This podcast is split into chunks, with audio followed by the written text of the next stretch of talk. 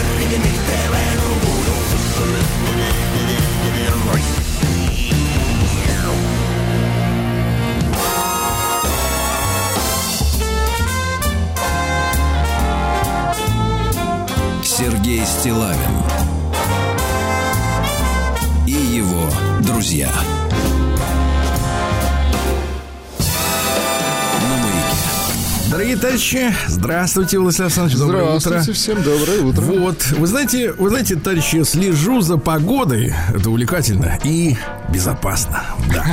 И, да. И вы что? знаете, слушайте, я понял, что мне она начинает нравиться, потому что у нас ведь тут э, в столице какая история. Э, Резко выпал снег на, прошлой на, на прошлой неделе, да, вот на минувшей. Резко, крепко встал, креп, сразу крепко, потому что обычно первый снег, он так как бы выпадет, и тут же как бы к вечеру сходит. Здесь крепко выпал, то есть подморозило, а сегодня уже плюс 11 вечером будет. Вот такая вот, можно сказать, канитель. Чехарда.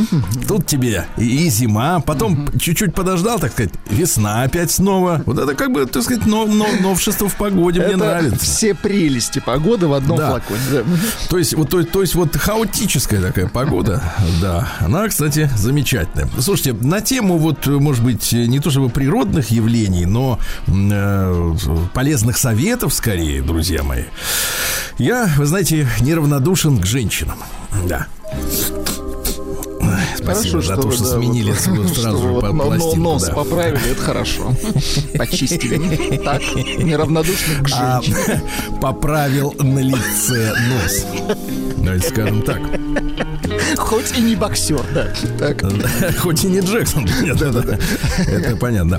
Так. вот, слушайте, а, и мою вот эту страсть к женщинам, да, ее как бы наши слушатели знают, уважают, а уважать это значит как? Это значит, вот если что-нибудь попадется э, в руки э, в интернете, сразу мне пересылают, Сергей Валерьевич, а вот вы вот это видели? А вот это вот, смотрите, какая интересная вещь. И прислали мне, значит, э, лекцию женскую. Я ее, естественно, э, сказать, в реальном времени транслировать не собираюсь, потому что вычленить оттуда готов самое главное. Оказывается, оказывается, и сейчас каждый из вас задумается. Ну, не каждый, конечно. Э, Есть счастливцы, которые не задумаются, а вот те, которые сейчас вот сегодня проснулись, сегодня, да, и как бы вот спали в кровати не одни. Так. Я не имею в виду котов, собак, там, кого Хорошо, там берешь себе. Выдорочку, вот. Господи. Так. Ну, сейчас домашних животных много, Сейчас и с, крокодилами спят. Это я, кстати, в прямом смысле. Здесь А я в переносном. Как там мыслитель сказал на прошлой неделе один э, ночью все женщины одинаковые. Да. Ну ладно, это все ваши Так, шутки дурацкие. так. Значит, смотрите, а, оказывается, я прос- прочел лекцию, где женщины на полном серьезе все это рассказывают, они это все запоминают, записывают, и там было сказано следующее, что Так. мужчина, чтобы вот в браке все было хорошо, в паре, должен спать только на правой половине кровати. На правой.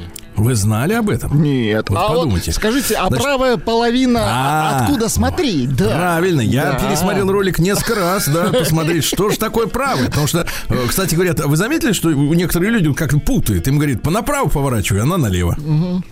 Ну, есть какой-то, да, рассинхрон немножко право-лево. Нечетко понимают команды некоторые из них. Так вот, э, правое это в смысле вот с точки зрения лежащего. Вот ты лежишь, Справа.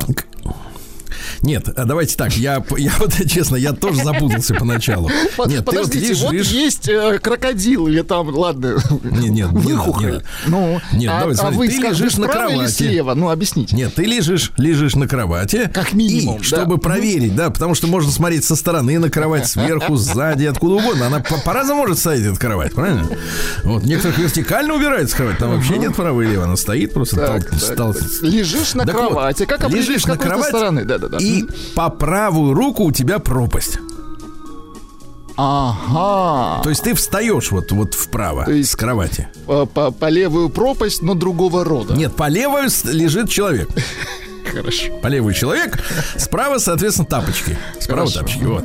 И вот так должен спать, на полном серьезе рассказывать, что на так должен спать мужчина. муч- Да, если, если, не дай бог, мужчина спит, наоборот, на месте То человека, что? быть беде. Быть беде. Гениально. Да. да. Гениально. Сергей Стилавин и его друзья. Так, у нас же с вами Вероника замечательная есть, да? Я вам, помните, даже переслал фотографию Вероники, чтобы вы порадовались, какая красивая женщина. Э, Что за Вероника? Преподаватель? Преподавательница, Ага, да, помните, да, с нами вспомнил. вступила в, в пустой абсолютно спор, что это Потому что бессмысленно, с нами бессмысленно, спорить. конечно. Было Во-первых, у нас четкая позиция. Нет, Правильно? это как раз ее полное Спорить надо, товарищи, запомните, спорить надо с теми, кто виляет. Нет, с теми, Вот, кто если собирается человек- спорить, как минимум. Ну, кто, кто, так сказать, не уверен в своей позиции. Мы в своей позиции уверены, убеждены, с нами спорить опасно. Давайте так, потому что может пошатнуться здоровье. Давайте. Добрый день, Сергей Валерьевич. Спасибо большое, что зачитали мое письмо. А письмо у нее было в чем? Она, значит, э, выступала, вот это наш давний разговор о том, что надо изучать иностранные языки врагов. Врагов. Ага, потенциально. Да. Вот. И я с вами полностью согласна. Да, что для общего развития можно учить любой язык. Вот смотрите, сначала, вот видите, как замануха какая. То есть в дискуссии как они действуют. Они сначала идут как бы на попятную, угу. Чтобы потом оттуда накинуться на тебя из этой такой крючок да. дают нам. Угу. Отступить, чтобы разбежаться да, да, да, для да. прыжка. Как зверь. Ну вот, я с вами полностью согласна, что для общего, вот знаешь, идешь по улице, смотришь, собака напротив тебя. Она сначала пятится за раз, а потом кидается, кидается прямо, да? О. Я с вами полностью согласна, что для общего развития можно учить любой язык. Адыгейский, мордовский, чувашский. Главное найти хорошего учителя. Но моя главная мысль, мы это продолжаем дискуссию о том, нужно ли в, со второго класса школы, когда человек еще не умеет без ошибок писать на родном, учить еще иноземный. Вот о чем речь идет, да? Вот. Но моя главная мысль – ответ на письмо слушателя, который возмущался большим количеством английского языка в школе. У нас много часов английского языка, потому что мы учим язык с самого начала. Буквы, звуки, правила чтения, письмо, говорение. Есть такое слово говорение? Говорение теперь есть, конечно. Это учитель с тобой говорит. Может быть, произношение. Ну ладно, говорение, хорошо. Говорение. Говорение. Ну, то есть, закручу-ка я себе банку говорения вкусного. Буквами закатаю. Буквенного, так. Да, и так далее. А на уроках русского языка мы учим нормы литературного языка, лексический, орфоэпический, грамматический, стилистический. Господи, уже тошно от этих слов. Что касается военных университетов, где готовят разведчиков, ты, Паша, и до этого добралась, а? Она подкована. Чтобы туда поступить после школы, уже необходимо знать иностранный язык на очень хорошем уровне. С нулевыми знаниями туда невозможно попасть. И давайте не забывать, что иностранные языки нужны для работы в посольствах, консульствах, других дипломатических да. Вузы, которые готовят таких специалистов, тоже поступают с очень хорошим уровнем знаний иностранного языка. Спасибо за то, что назвали меня деточкой, пишет Вероника. Деточки 43 года, очень приятно. Отличный возраст, конечно. Вот. Вот. Ну и, соответственно, так сказать, вот Вероника написала нам это самое письмо. Но в любом случае, Вероника, спор вязалась с нами, Владислав Александрович, э, зря. Бес, бессмысленно, конечно. Бессмысленно, да, потому что э, говорение мы отрицаем. Прием корреспонденции круглосуточно. Адрес стилавинсобакабк.ру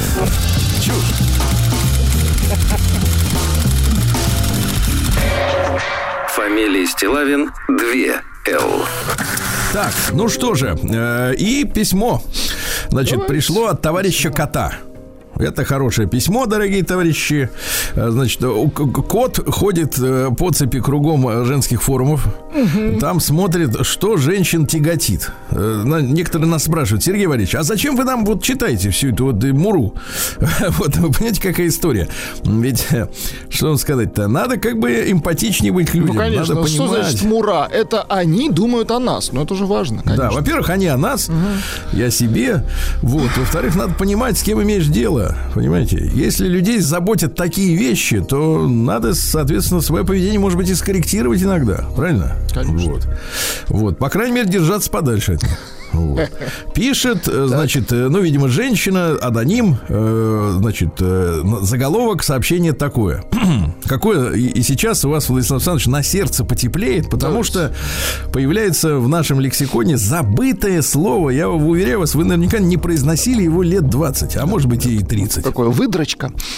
Нет, это заголовок, заголовок следующий. Или заговорение. Вот я тоже... Мужчина не приносит гостинцы.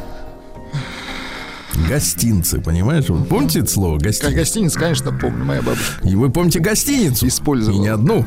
Нет, это не, не гостиница, это другое. А это гостиниц, да. Здравствуйте. Общаюсь с мужчиной, заботливый, иногда помогает по хозяйству мужской работой. Играет с моими детьми. Есть о чем поговорить. Нравится, что никогда не забывает про мои слова. Если пожалуюсь на здоровье, то обязательно спросит потом подробно, как себя чувствую. Подробно. Подробно, отлично. Живет очень бедно, в далекой деревне. Там же и работает за маленькую зарплату, приезжает в гости на пару дней в неделю. Я против секса до брака тут же сразу. Он сначала шокировался, шокировался, Так. потом смирился с этим. Да. Но непривычно и непонятно, что никогда, никогда не принесет даже шоколадки. Плохой ли это признак? Так, мужчина На этом- не несет шоколад. Это такой, вы знаете, звоночек-то не очень, не очень звоночек. Да. Да, с другой стороны, с чего бы?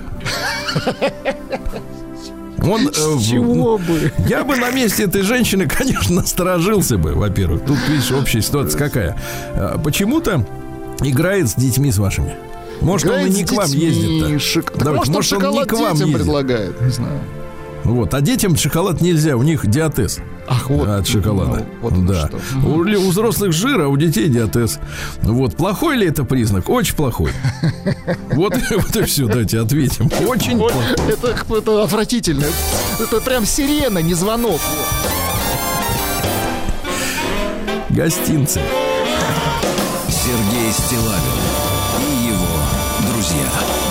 Друзья мои, ну и сегодня у нас у всех ценителей поэзии большой, Так. да?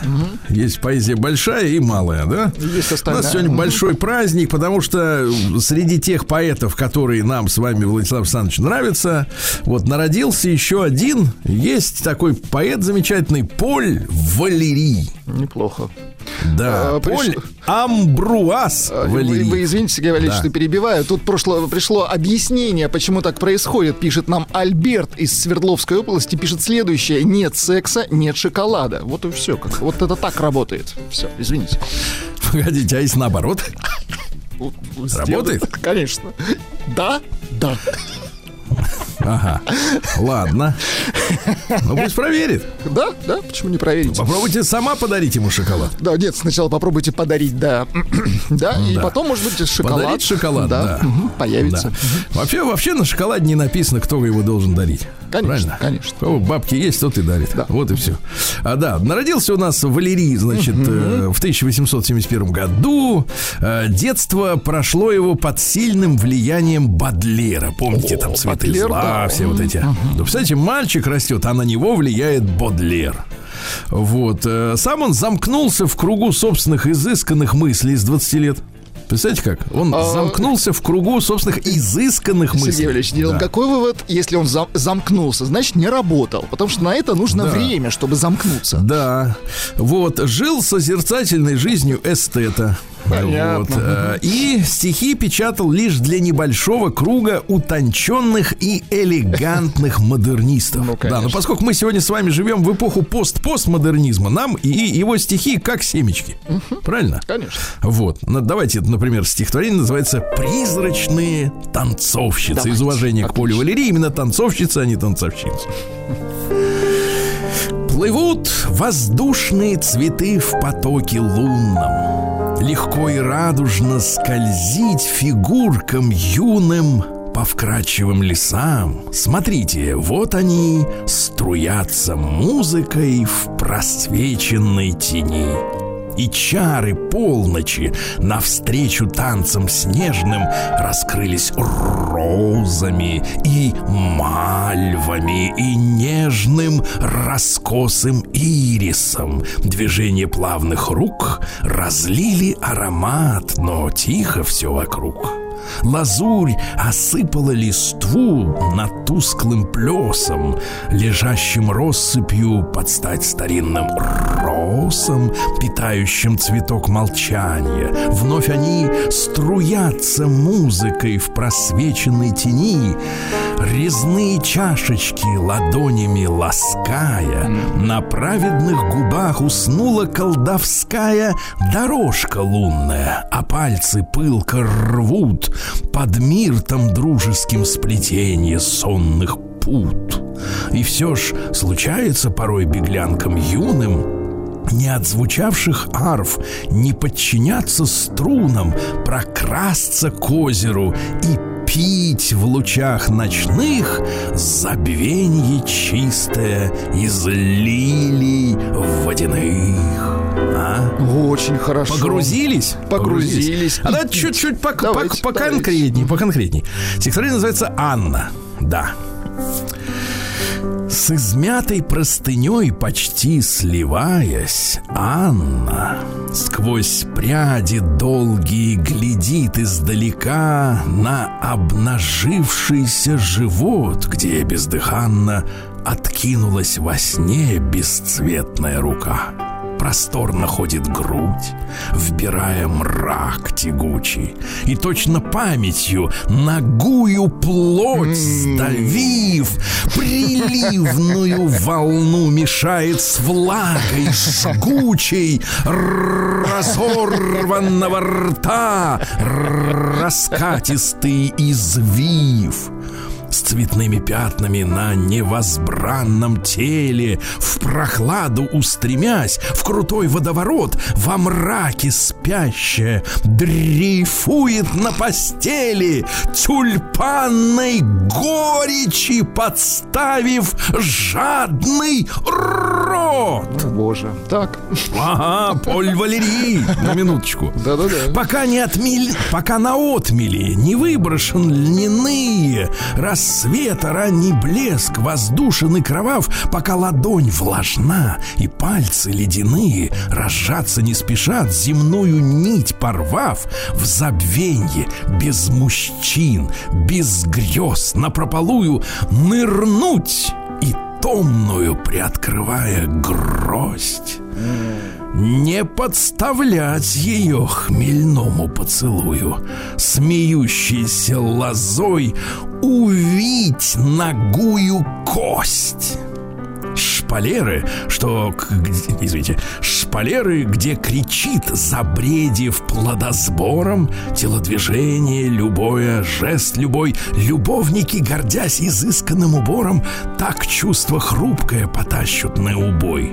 Монархи варварских держав, тая восторги, за дрожью обмерших сердец и голосов, приготовлениями неутомимых оргий натравят на тебя разгоряченных псов. Не отвернешься ты от пальцев ослабелых. И кровь, которую ничем не побороть, тяжелую волной пловцов накроет белых и бросит на твою увесистую плоть. А?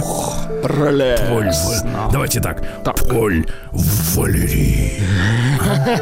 Нравится? Шик, Сергей Валерьевич.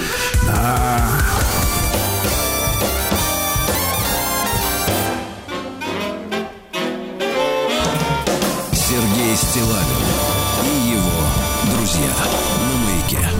Дорогие товарищи, сегодня у нас 30 октября, заканчивается октябрь, так, на минуточку. Ну и сегодня день основания военно-морского флота России. Да, поздравляем наших всех доблестных конечно. моряков. Владислав Александрович, вы ведь тоже моряк, Я правильно? морячок, да-да-да.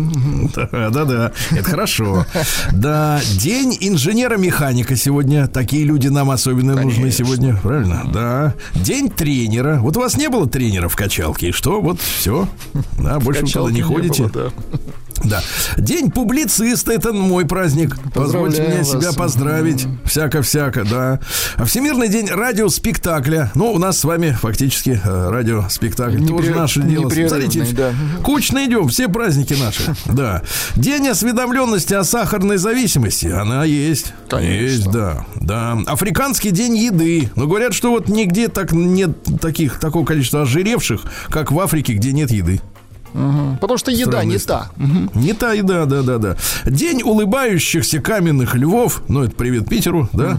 Вот. э, День банданы, например, сегодня хорошая. Зимой особенно в бандане классно, да, ходить по улицу. День напиши бывшему. С каких-то.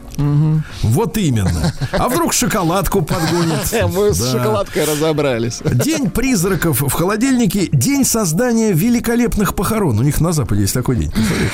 Великолепных, чтобы все было, все было классно. да, От и до. Для всех. День, м- день мокрых корок. Трудно сказать, о чем это, но. Корок. Мгм. Да, ну и сегодня осия колесник. Да, дело в том, что э, телеги ставили в сарай до весны, ну то есть меняли резину. Тогда меняли сразу всю повозку, а потом начали менять просто резину, да. Доставали сани. В этот день детишкам загадывали загадки про колеса и телеги. Например, такая загадка.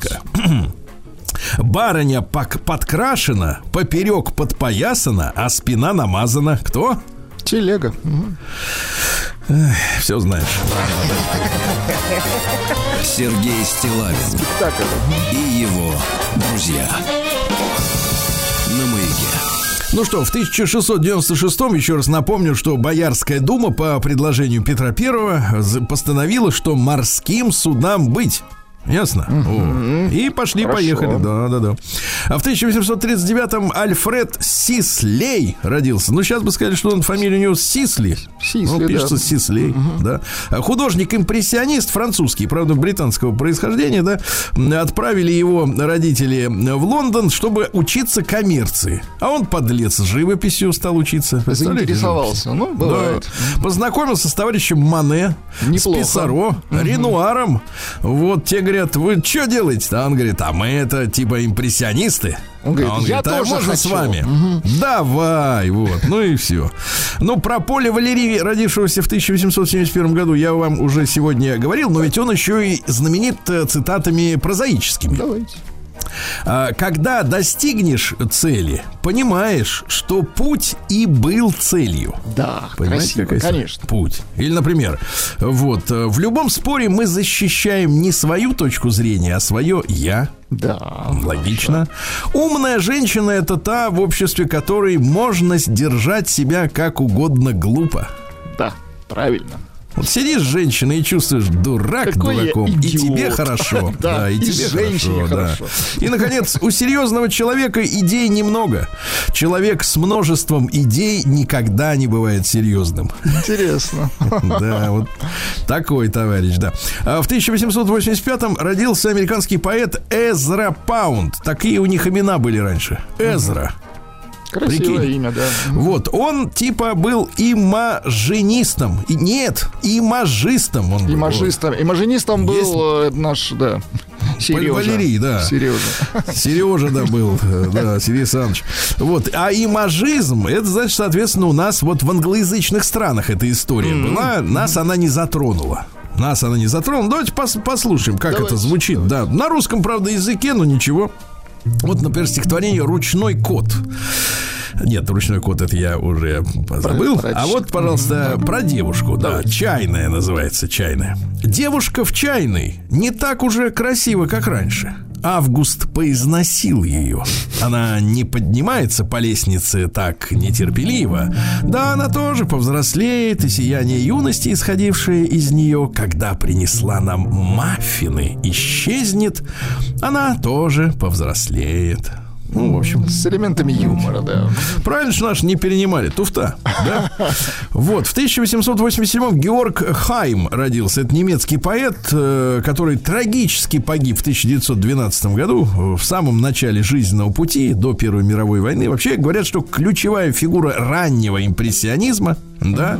Вот. Дело в том, что был вынужден уйти из гимназии, поскольку вместе с товарищами, с одноклассниками, сжег лодку, которая принадлежала гимназии. Uh-huh. Понимаете, да?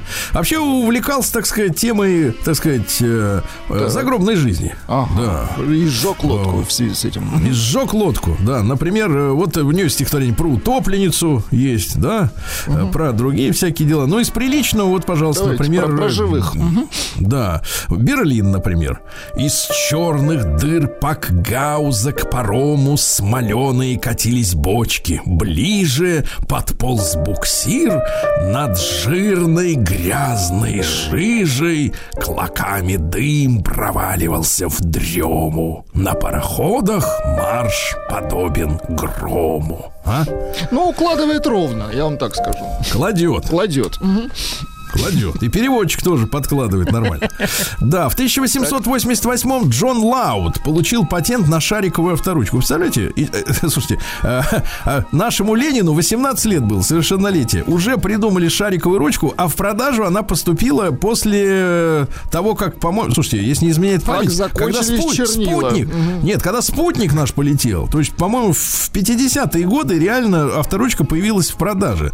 То есть, когда вот они нам говорят, ну, говорили, сейчас мы им ничего им не верим уже, все. Все, что они говорят, все вранье. Значит, они нам говорили, что, мол, значит, прогресс, значит, не остановить, капиталистическое соревнование, сразу, так сказать, тут конкуренция, как только что-то появляется новое, сразу выходит в продажу. Ни черта подобного. Ну, смотрите, они... э, Пока э, две- все перья не будут проданы, никаких ручек. они, не, Конечно. серьезно, две, две трети века они придерживали это изобретение, чтобы продолжать вот туфтой этой заниматься, скрипеть этими перьями, да. А, что же, в 1895-м Герхард Домагк ну и фамилия. Э, Немецкий микробиолог, он э, придумал антибактериальные, э, ну, открыл свойства сульфениламидов. Сульфениламидов. Молодец. поним- Нобелевскую премию он, понятно, э, получил, Э, да, ну, так сказать, смазывал как следует, да, полезная вещь. В 1800, в тот же день родился Диккенсон Ричардс, это американский врач, э, который получил Нобелевскую премию за открытие, ка- касающееся катетеризации сердца, то есть в рабочее сердце, в, бьющееся, вставлять эти железяки, понимаешь? а? Умница. Мгм. О, как придумал. А в 1896 году Анатолий Григорьевич Новиков родился. Наш композитор, народный артист Советского Союза. М, Вот. Чем он занимался-то? Руководителем был художественной самодеятельности в клубе э, военной академии имени Фрунзе в Москве. Потом руководил армейскими хорами. А потом, соответственно, ансамбля песни э, Всесоюзного радио. Например, вот автор и композитор более 600 песен на слова различных авторов. В том числе, конечно, вы все знаете песню «Смуглянка», Владислав Александрович. Смуглянка есть у нас, да. Конечно. Летом на рассвете заглянул в соседний сад, там смуглянка молдаванка. Ну, Все мы знаем, любим эту песню, правильно? Да, в 1905 году именно в этот день в Петербурге опубликован манифест императора Николая II об усовершенствовании государственного порядка, что вводится у нас, понимаете ли, свобода личности, собраний, союзов и, наконец, вот э, созывается Государственная Дума. И поехали туда, значит, э, депутаты со всех сторон. Э, Христиане поехали с телятками, с поросятками. Ну, с едой, естественно, С конечно. Козлятками, да, прям вот в городские апартаменты и заехали, соответственно. А что царь-то говорил? Призываем всех верных сынов России вспомнить долг свой перед Родиной, помочь прекращению неслыханной смуты, тогда шла эта смута, и вместе с нами, то есть с царем, напрячь все силы к восстановлению тишины и мира на родной земле. Понимаете? Вот. Да. А в 1907 году в этот день русский физик Борис Розинг э, э, получил патент на способ электрической передачи изображений на расстоянии. То есть Борис Розинг изобрел телевидение и Да, да, получил да. патент. Да, и мы это все помним. Да. А в 1908 году Дмитрий Федорович Устинов, ну, замечательный член Политбюро, министр обороны, помните, улыбчивый очень. М, Кстати, Устинов э, курировал ведь оборонную промышленность, да, и э, что любопытно, под, э, под, под началом Министерства обороны у нас же были, был ряд автомобильных заводов, в том числе, например, Ижевский. Да. Вот. И на конкурентной основе, например, в начале 70-х э, а, АвтоВАЗ и, соответственно, вот ижевцы создавали Ниву, которая сейчас называется Нива Legend. Вот. И я бывал, ребята, если будет возможность побывать э, в, а, в автомобильном музее в Ижевске, э, там шикарная экспозиция создана, в том числе самых разнообразных прототипов, то есть тех машин, которые не вышли в серию, но очень интересные. И вот Нива, которую придумали в Министерстве обороны, да, именно, она немножко была более угловата, но, может быть, в чем-то даже и прикольнее, чем... э, но победила в любом случае гражданская Нива. Понимаете, да? Но вот шло соревнование, это было самое главное, да, шло соревнование. А, Что он сказал, Устинов? Подлинное счастье возможно только тогда, когда избранная человеком дорога то есть э, путь, совпадает с магистральным направлением движения всего народа. Очень невозможно хорошо. быть, Да. э, невозможно быть счастливым, если ты оппозиционер. Конечно, долбить тропи- тропинку в другую сторону, Сергей Валерьевич, да. Конечно. Да, не туда заведет такая, можно сказать, тропинка многих. Да, в 1925 году образовано Центральное управление конвойной стражи Советского Союза, Хорошо. сокращенно ЦУКС. ЦУКС, да. Вот. Ну и в 1931 году родился Джорджа Марьянович, югославский сербский эстрадный артист. Говорят, что был очень популярным в советское время. Есть давайте послушаем. Джорджа. Oh yeah,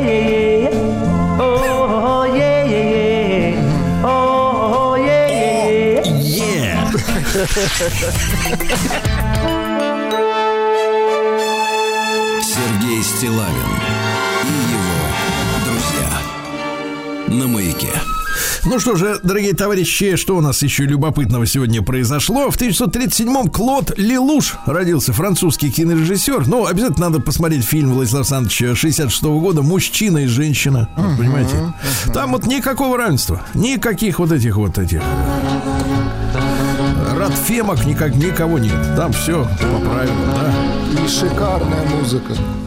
Да. Кстати, во, время, во, время всего этого фильма в кадре присутствует Ford Mustang. Это вот один из самых интересных примеров, э, э, это называется product placement у них, у этих маркетологов. Да. Ну, короче, джинса, да, джинса, когда рекламируют машину, а под видом фильма. Но фильм получился круче, чем реклама, правда? Да, да. А то у нас бывает иногда смотришь фильм, а там тебе постоянно карточку кредитную суют в рожу или бутылку водки какой-нибудь, да.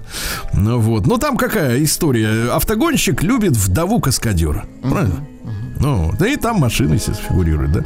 А в 1938 году вздрогнули американцы, потому что так талантливо на радио поставили «Войну и мир».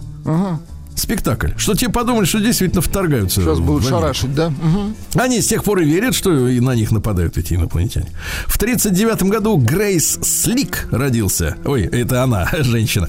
Вокалистка американской группы Jefferson Airplane. Есть такое? Ага, хипаны проклятые.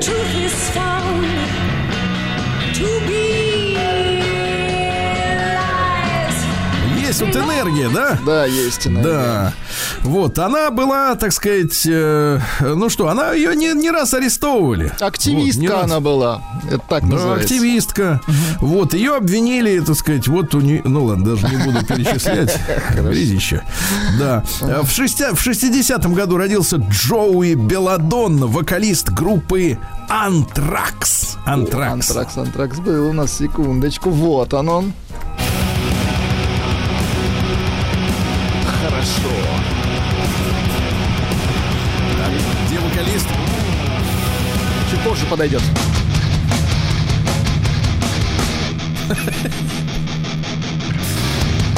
Да класс. Зачем вокалист? Не мучают вокалиста, правильно? Сначала Вокалист надо подойдет позже. Прокачать. Да, в 60-м году родился Диего Марадона, замечательный футболист, С правильно? ногой бога. Да, с ногой. Нет, у него с рукой. А, точно, нога у другого. Нога это у режиссера. Да, вспомнил, точно. Вы не путайте. Конечно. Разные люди, А, но они рука и нога- талантливые. Нет, рука Я- и нога, они, да, это разные. Я думаю, что они ну, в Части своих тела. делах одинаково велики, но просто Да, это разные. люди, конечно. Надо это учитывать. Да, значит, э, по словам самого Марадона, у него же были проблемы с наркотиками, да? Наркотики повлияли на все его способности, кроме памяти. Память осталась То есть вот на, фут- на футбол состоянии. повлияли Хорошо. отвратительно, да. Значит, цитаты какие? Значит, давайте. А, Всякий, кто обокрал вора, заслуживает прощения, говорил Марадона. Да. Человек, Хорошо, да. что в мире есть гомосексуалисты, они оставляют нам больше красивых женщин. Юмором, Ну, понятно. прекрасно. Да, нет смысла, так это понятно. Вот, э, в психиатрической клинике, где я лечился, Так. один, говорит, считал себя Наполеоном, а другой Сан-Мартином. Это вот э, аргентинский борец за независимость, да? А мне никто не верил, что я Марадон. Очень смешно. То есть тем верили, а, этому этот нет. Странно, избирательная вера, да. В 61 году Советский Союз произвел взрыв самой мощной бомбы в, в- мировой истории. А, 58-мегатонная водородная бомба. Ее называли «Царь-бомба». Взорвали ее на полигоне на острове Новая Земля. А Хрущев тогда пошутил, что, говорит, мы-то первоначально планировали взорвать 100 мегатонную. Ну, то есть это 58, а могли 100, то есть почти в два раза больше. Но заряд уменьшили, дальше юмор от Никиты Сергеевича Хрущева, Ну-ка. чтобы не побить все стекла в Москве. Хорошая шутка, Ну, да. такой вот шут, шутничок, да. В 67 году родился Гевин Росдейл из э, английской группы Куст. Есть такой? Буш.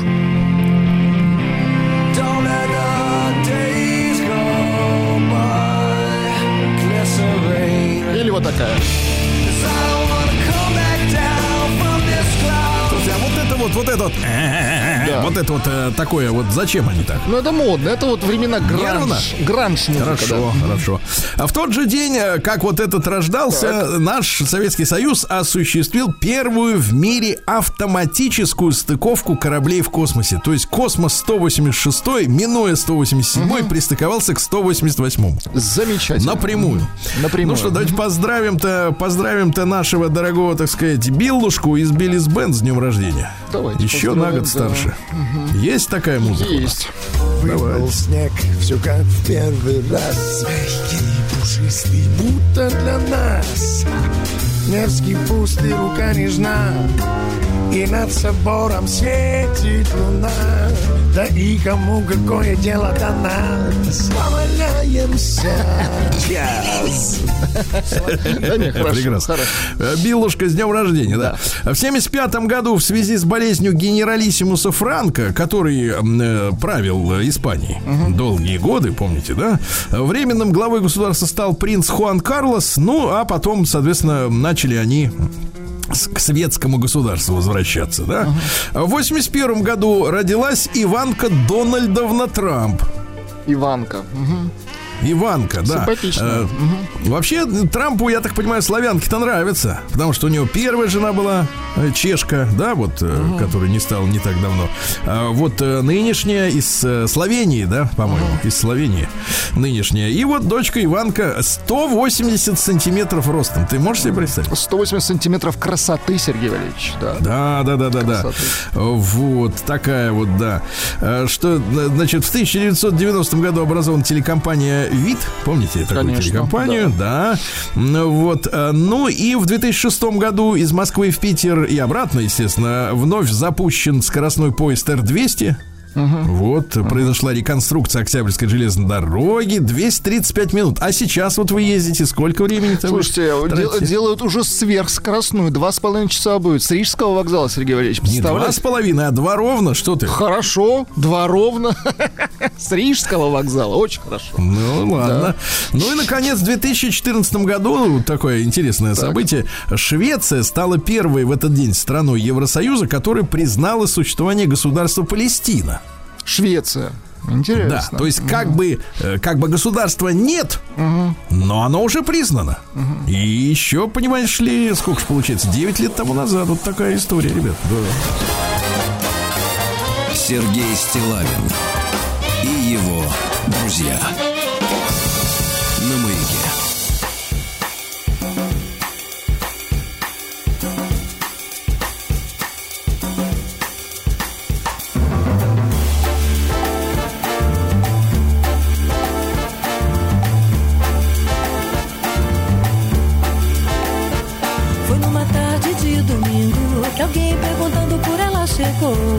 Deixando meu coração tristonho, enciumado, morrendo de amor. Eu falei, eu menti, eu chorei, eu sorri dizendo. Eu falei, eu menti, eu chorei, eu sorri dizendo. Que ela mora no meu peito, que eu moro vizinho a ela. Que eu fico desse jeito, pensando nos beijos, nos carinhos dela.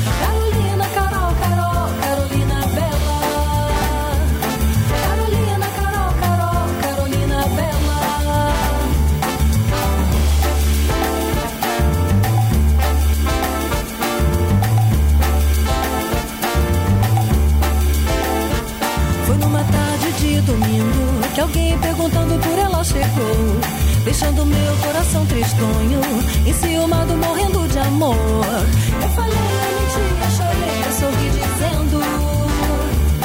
Eu falei, eu chorei, eu sorri dizendo. Que ela mora no meu peito, que eu moro vizinho a ela, que eu fico desse jeito, pensando nos beijos, nos carinhos dela.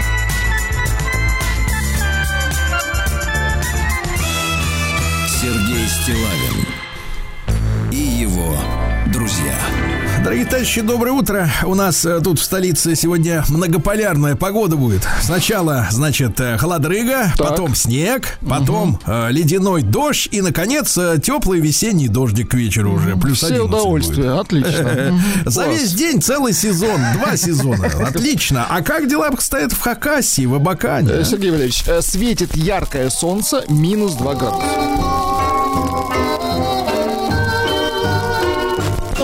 Песней своей помогать вам в работе, дорогие мои.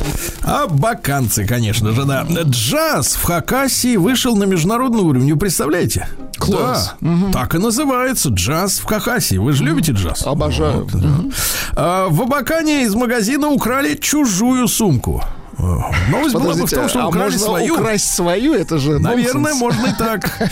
Мужчина попытался тушить горящее масло водо- водой, и ничего у него не вышло. Да, готовил корм для домашнего скота. Для работы использовал самодельную печку. В качестве топлива применял отработанное машинное масло. Но печка крякнулась. В итоге себе. все. да. Вода не помогла. В Абакане вандалы использ- и испортили остановку. Вот. На остановке ГИБДД, представляешь, ничего не боятся. Вот рядом ГИБДД ничего не боятся. Появились надписи. Так. В очередной раз на остановке. Неприличные. Неприличные, Да. так. Посмотрели камеры видеонаблюдения. Два школьника. Один показал свое лицо. Все, теперь ему хана. Да. А В Абакане поймали 18 нелегальных мигрантов. Вот. Хорошо. Видите как, да. Э, Вандалы бросили на дороге сосенку. Дерево выдрали из земли и бросили посреди дороги. Да. Ну, давайте о хорошем. Давайте. Во-первых, накануне зимы открыли новую велодорожку протяженностью почти 5 километров. Замечательно. Здорово. Для самых этих горящих спортсменов, да.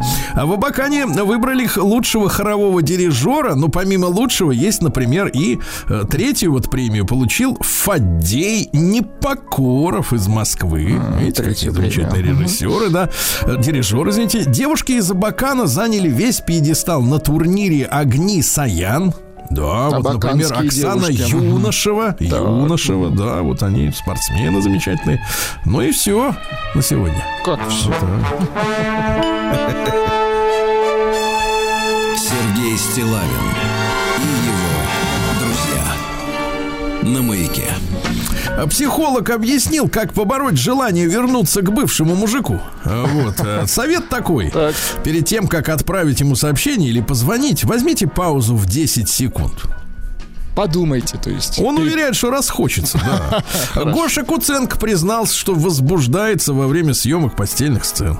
О, Гоша, ну, Ну, надо держать себя в Ну, руках, ты же держать. актер, профессионал. Да. Ну, Посол России заявил о последствиях запрета на ввоз рыбы из Норвегии. А то мы одно время таскали оттуда всю красную рыбу, помните, да? Так вот, этот запрет поможет российским компаниям, ясно? Хорошо. Так. Да, ясно вам, Норвегии? Назван регион лидер по количеству машин на одного жителя России. И это вовсе не Москва, это Камчатка, Камчатский край. Да, вот такая вот история. Собака-робот сыграет Муму в сельском театре в Халужской области. Э, К 170-летию со дня издания рассказа Ивана Сергеевича Тургенева «Муму» э, спектакль ставят, вот, соответственно, в негосударственном сельском театре «Театр села». Ну, И там э, ро- Робота робопес топить будут, да. В масле. Да. А, Москвич автозавод наладил работу цеха окраски. Сами будем красить. Молодцы. Вот, хорошо. Стоматолог заявил, что неприятный запах изо рта появляется, поскольку там у вас зубной камень и налет. Надо их периодически Камень, оттуда да, счищать. Да. Психолог объяснила, что плохое настроение осенью никак не связано с витаминами. Говорят, у нас, говорит, авитаминоз. Ну какой у вас авитаминоз, если вы все лето ели э, овощи, фрукты, правильно? Конечно. Да, ничего подобного. Э, В школах э, Якутии официально запретили праздновать Хеловин. Ну, слава тебе, Господи. Наконец-то. Скажем так, да. Но жаль, что только на региональном уровне. Почему мы как бы вот эти вопросы важные не выносим на федеральный уровень, непонятно.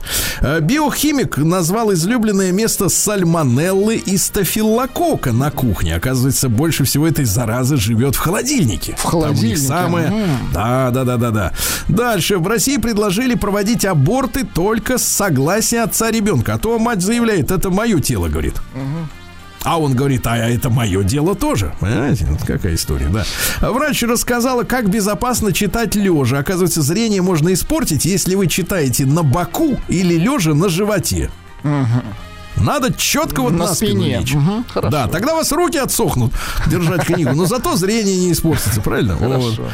Названы неочевидные последствия стресса у школьников. Вы представляете, оказывается, частые заболевания э, простудой это из-за стресса. Это них, стресс. Доктор Ужас. Мясников сказал, что э, тыквенные семечки помогут от выпадения волос. Э, на Тыквенные голове. семечки. Да. А, в а дальше тревожно, Владислав Александрович. Давайте. продукты в России захотели добавлять маси- насекомых вместе с мукой. Это с каких? Первые, Мгм. первая линия производства уже тестируют в Московской области, на Ставропольщине. Первая Э, линия насекомых. Да, да, да. Изготовители отмечают, что по содержанию белка а, муч- мучка из насекомых в разы превосходит обычно. Вот смотрите, в сверчковой муке 75 граммов белка на 100 граммов продукта. 75. А в обычной 5 максимум. А тут 75. а? Сверчковая мука. Мгм, Хорошо. Да, содержится железа больше, чем в говяжьей печени. Представляете, какой, какая радость, да? Так вот, куда будут добавлять? Записывайте, товарищ, чтобы не обойти стороной. Сверчковую муку будут добавлять в конфеты, Очень хорошо в в конфеты. печенье, в макароны. И в макароны. Так, так нас от сладкого-то наконец отучат, я понимаю, да. Россияне назвали самые частые проблемы при ремонте. Ну, 28% недовольны ремонтом после того, как он закончился. Представляете? 28, Жаль. да. В России на 19% упали продажи лапши быстрого приготовления. Наелись, да? Наелись, Ну и, наконец, чтобы бороться с запотеванием окон в квартире, есть необычный способ. Можно поставить на подоконник растение плющ. Плющ. Представляете? Или И он просто будет не пить. а, Высасывать всю влагу, да, да, да, И, наконец, э, Вассерман, который был мудрецом, а теперь еще и депу- депутатом стал, да, призвал журналистов осваивать профессию швеи-мотористки, потому что, пообещал Вассерман, э, значит, искусственный интеллект уничтожит все рабочие места журналистов. Вот такая вот история. Кроме мо- мотористов. Да, ну что у нас у женщин-то, да. Вот, пожалуйста, в Италии женщина выселила двоих сыночек, э, сыночков, э, 40 и 42 лет из своего дома через суд. 40 лет, конечно, пора уже. Да, Выметайтесь. задолбали, говорит, Конечно. уже. Я их и так и ся обжирают, холодильник вечно пустой. Понимаете? Вот все, выселили. Теперь мамочка поживет в 75 лет Для, свободно. для спокойно. себя. Есть такая у них на Западе Кайли Дженнер. Не представляете, на лицо они все там одинаковые, но вот тут поучительно другое. Она пожалела о том, что сделала пластику груди в 19 лет. Говорит, что надо девочке дожидаться, пока тело полностью разовьется. Не спешите, девочки. Вот. да. Врач-косметолог сказал, что сон на боку может провоцировать появление морщин. Представляешь? Сон на боку. Мгм. Ну, тело, оно заваливается, то есть как бы с костей стекает Ну, такого на, на бок. шарпея превращается человек. Надо спать, конечно, ничком, мне кажется. Ничком, да. Чтобы все было ровно.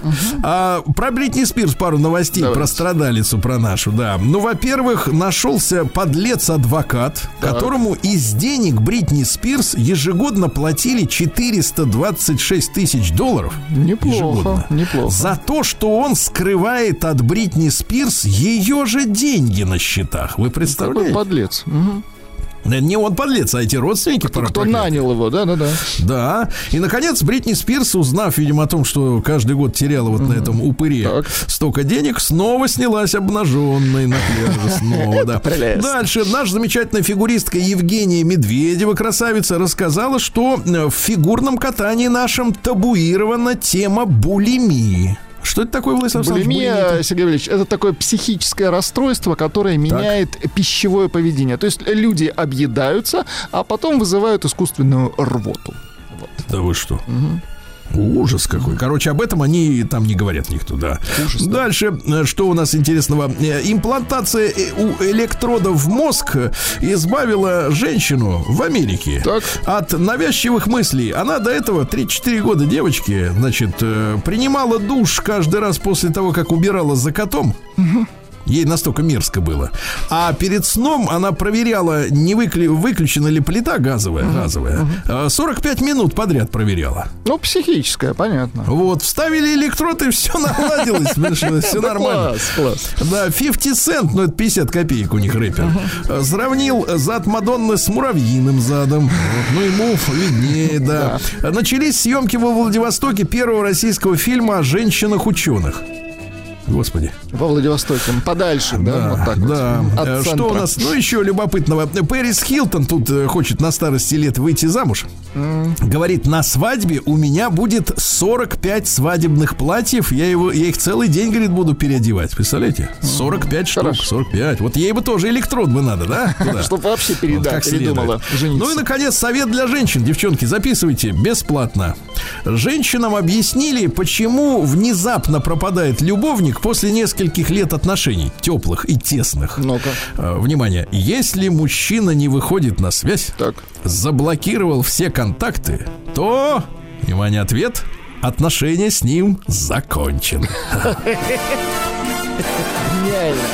Гениально. Некоторым требуется такой простой совет. да. Новости капитализма. Слушайте, на берег США выбросила рыбу, самцы которой паразитируют на самках. Вы представляешь? Это значит э, удильщик, называется рыба. Она имеет прозрачные зубы и огромный рот, который способен всасывать и проглатывать добычу размером с их собственное тело. Представляешь? Ничего себе. А также у этой рыбы есть такой хвост, который растет из спины. Хвост, так. Хвост. И к этому хвосту присасывается самец, который, как правило, раз в 10 меньше. И запитывается от ее кровеносной системы, от самочной. Понимаешь? А в конце концов, э, самка полностью вы- выедает э, самца, и остаются только тестикулы. Кошмар. Вот такие рыбы, да. А одна порция алкоголя может убедить человека начать ползать по сцене голым. Представляете, какой кошмар? Хорошая Да. порция. Хорошая, да, крепкая, да, порция. Математик рассчитал, как предотвратить истерику ребеночка в самолете. Оказывается, в среднем ребенок начинает истерику через 28 минут после взлета. Истерика длится 15 минут, поэтому надо дробно развлекать ребеночка. Смотрите, Дробно. смотрите, 40 Это как? минут Ну-ка. спать, 40, 40 минут спать, минут. 30 минут смотреть мультики, 20 минут кушать, 15 минут слушать рэп, и таким образом истерики не будет. Да. Измотать Развеян- ребенка, да, извините. да, развеян миф о добавлении сахара в чай и кофе оказывается безопасно. А Добавляйте, говорили, дорогие. Да, пожалуйста, сыпьте больше, товарищи, да. Оказывается, о собаках люди заботятся больше, чем о котах. Вот так. Ну, да. жаль.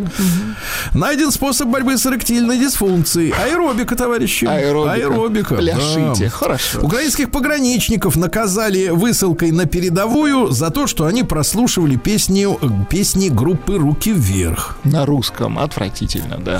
Не то, что на русском, а что Конечно. песни какие Не-не, это- удалые, да. Это предательство, конечно. Да, сдерживание чиха опасно для жизни, товарищи.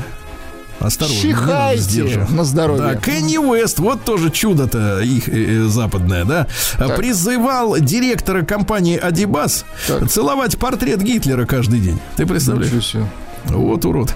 Врачи выяснили, что видеозвонки вредят психике, потому что люди комплексуют из-за своей внешности. Они не такие классные, как остальные в кадре. Вот. Опровергнуто вре... опровергнут вред красного мяса. А то тут нас э, учили, что красное мясо вызывает чуть ли не смерть. Да-да-да, напугали. Мгм. Все вранье, да. Вот, что еще интересного? Прием омеги-3 действенно помогает защитить печень от повреждений, товарищи. Хорошо. Это надо нам, да. Обнаружена почти темная галактика, товарищи. Почти темная. Мгм, почти. да. Мгм. Ну и, наконец, врач предостерегает от одной вредной ночной привычки. Э, если вы спите с одеялом, с, э, под одеялом с подогревом, Так, вы можете умереть, товарищи, осторожнее. ну, сильно не нагревайте одеяло, да. Да не, просто тока может ошибаться. Не, ставьте лайт-версию. Не, не протапливайте одеяло. Россия Криминальное. Так, ну что, о наших замечательных, давайте, врачах, героях. Омские врачи спасли мужчину, у которого нашли в сонной артерии тромб длиной 7 сантиметров. Ты можешь себе представить? Ужас какой. Молодцы Да, врачи. поступи- Мгм. Да, поступил 48-летний Амич в больницу по скорой. Вот, у него, соответственно, это все нашли, вставили стенд, спасли человека. Молодцы, товарищи. Конечно. Молодцы. Да, что еще дальше интересного? В Новосибирске, вот, слушайте, я вот вам говорил, неделя не проходит, чтобы в какой-нибудь школе в стране происходит вот, вот какая-то коллизия между учениками. Почему? Потому что, во-первых, детей воспитывают плохо в семьях, правильно? Вот, а учителя беспомощные. У них нет, смотрите, чего, электрошокеров нет? Нет. Дубинки нет? Нет, ничего нет, даже наручников. нет. А вот и в итоге, смотрите, в Новосибирске учительницу вынудили, я, я так понимаю, что вынудили, просто уже достали, пригрозить ученице за оскорбление в свой адрес. Да. Цитата какая из учителя? Ты со мной отношения выяснять не будешь. Ты будешь делать то, что я скажу. И рот открывать будешь, когда я тебе разрешу. Еще раз меня обзовешь, сниму портки и опозорю перед всем классом. А? Если еще раз поганое слово услышу адрес, понимаете? Ведь- Нет, ну, обычно хулиганы мальчики, а тут девочка, ты представляешь? Это А? еще хуже, конечно. В Петербурге у мужчины взорвалась в штанах зажигалка. Представляешь, получил ожог, так сказать, самого сокровенного. Ожог штанов. Мгм. Ну, штаны-то тут как бы наименьшие пострадавшие. Да я шучу. Просто вы нагнетаете, я пытаюсь... Ну, а, и, осторожней, товарищ, осторожней. Конечно, да. В школах, вот, чтобы не было, э, так сказать, эксцессов, в школах Ш- Приморского края установили видеокамеры в туалетах. В туалетах. Это законно, Да. Сергей Валерьевич, в туалетах видеокамеры? Абсолютно. Вы знаете, безопасность превыше всего. Конечно, Да. А в Тынде, вот тоже на тему школьников. Школьница сбежала из квартиры через окно, чтобы спастись от подруг. Заманили девочку 14-летнюю в квартиру, говорят, у нас, говорит, вечеринка. Пришла туда, а ведь девки, они, знаете, как за парней-то стоят. Горой. Конечно. И вот начали, оказывается, никакой вечеринки. Ее туда заманили и начали ей так в лицо прям говорить со всех сторон. Говорит, ты чего нравишься одному из наших знакомых парней, а? Мы тебя сейчас тут уроем. Короче, пришлось убегать, представляешь, от девичьей жестокости, да. В Адыгее, давайте о хорошем. Все, а то, что как-то какие-то школьники. Давайте о хорошем. Ужас, только настроение просто. Давайте хорошем. В Адыгее накрыли семейную лабораторию по производству мефедрона. Семейная. Муж и жена, представляешь? Такие агрономы-фермеры. И совсем о хорошем. Петербургский таксист спас тонувшего, тонувшего в Неве гражданина Китая. Э, 27 октября было дело. На набережной лейтенанта Шмидта Так. приехал по вызову. К нему девушка китайская подбегает и что-то там вот как бы руками показывает, мол, пасли, пасли. Вот он побежал, смотрит, э, чувачок э, дрейфует в Неве. Плавает, уже скоро потонет. Тогда таксист взял в автомобиле трос, Так. И начал кидать тросом в мужчину китайского. И с третьей попытки зацепил его и вытащил. А гражданин Китая объяснил, что просто поскользнулся на набережной. Там же м, гранит. Чирк, Молодец. и уже в воде. Так что Чирк. осторожно, товарищи, на набережных осторожней. Амурца оштрафуют за объявление о пропаже кота, потому что нельзя развешивать где угодно. 5 тысяч за расклейку объявлений. Ну и, наконец, давайте о хорошем, да. Во-первых, у топ-менеджера компании «Ренессанс», я так понимаю, страховой, жена потребовала э, 173 миллиона рублей алиментов авансом. 173. Неплохо. Авансом. Авансом, Имеется в виду, что... впрок. Впрок, да. И, наконец, вышедшую из автобуса Так. на ходу через окно жительницу Так. Пензы Так. осудят за хулиганство.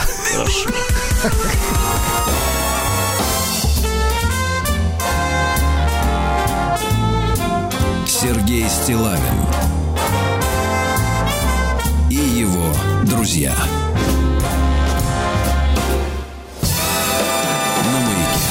Дорогие товарищи, друзья, вчера, 29 октября, у нас был официально, он приходится этот день всегда на воскресенье, День автомобилиста, последнее воскресенье октября.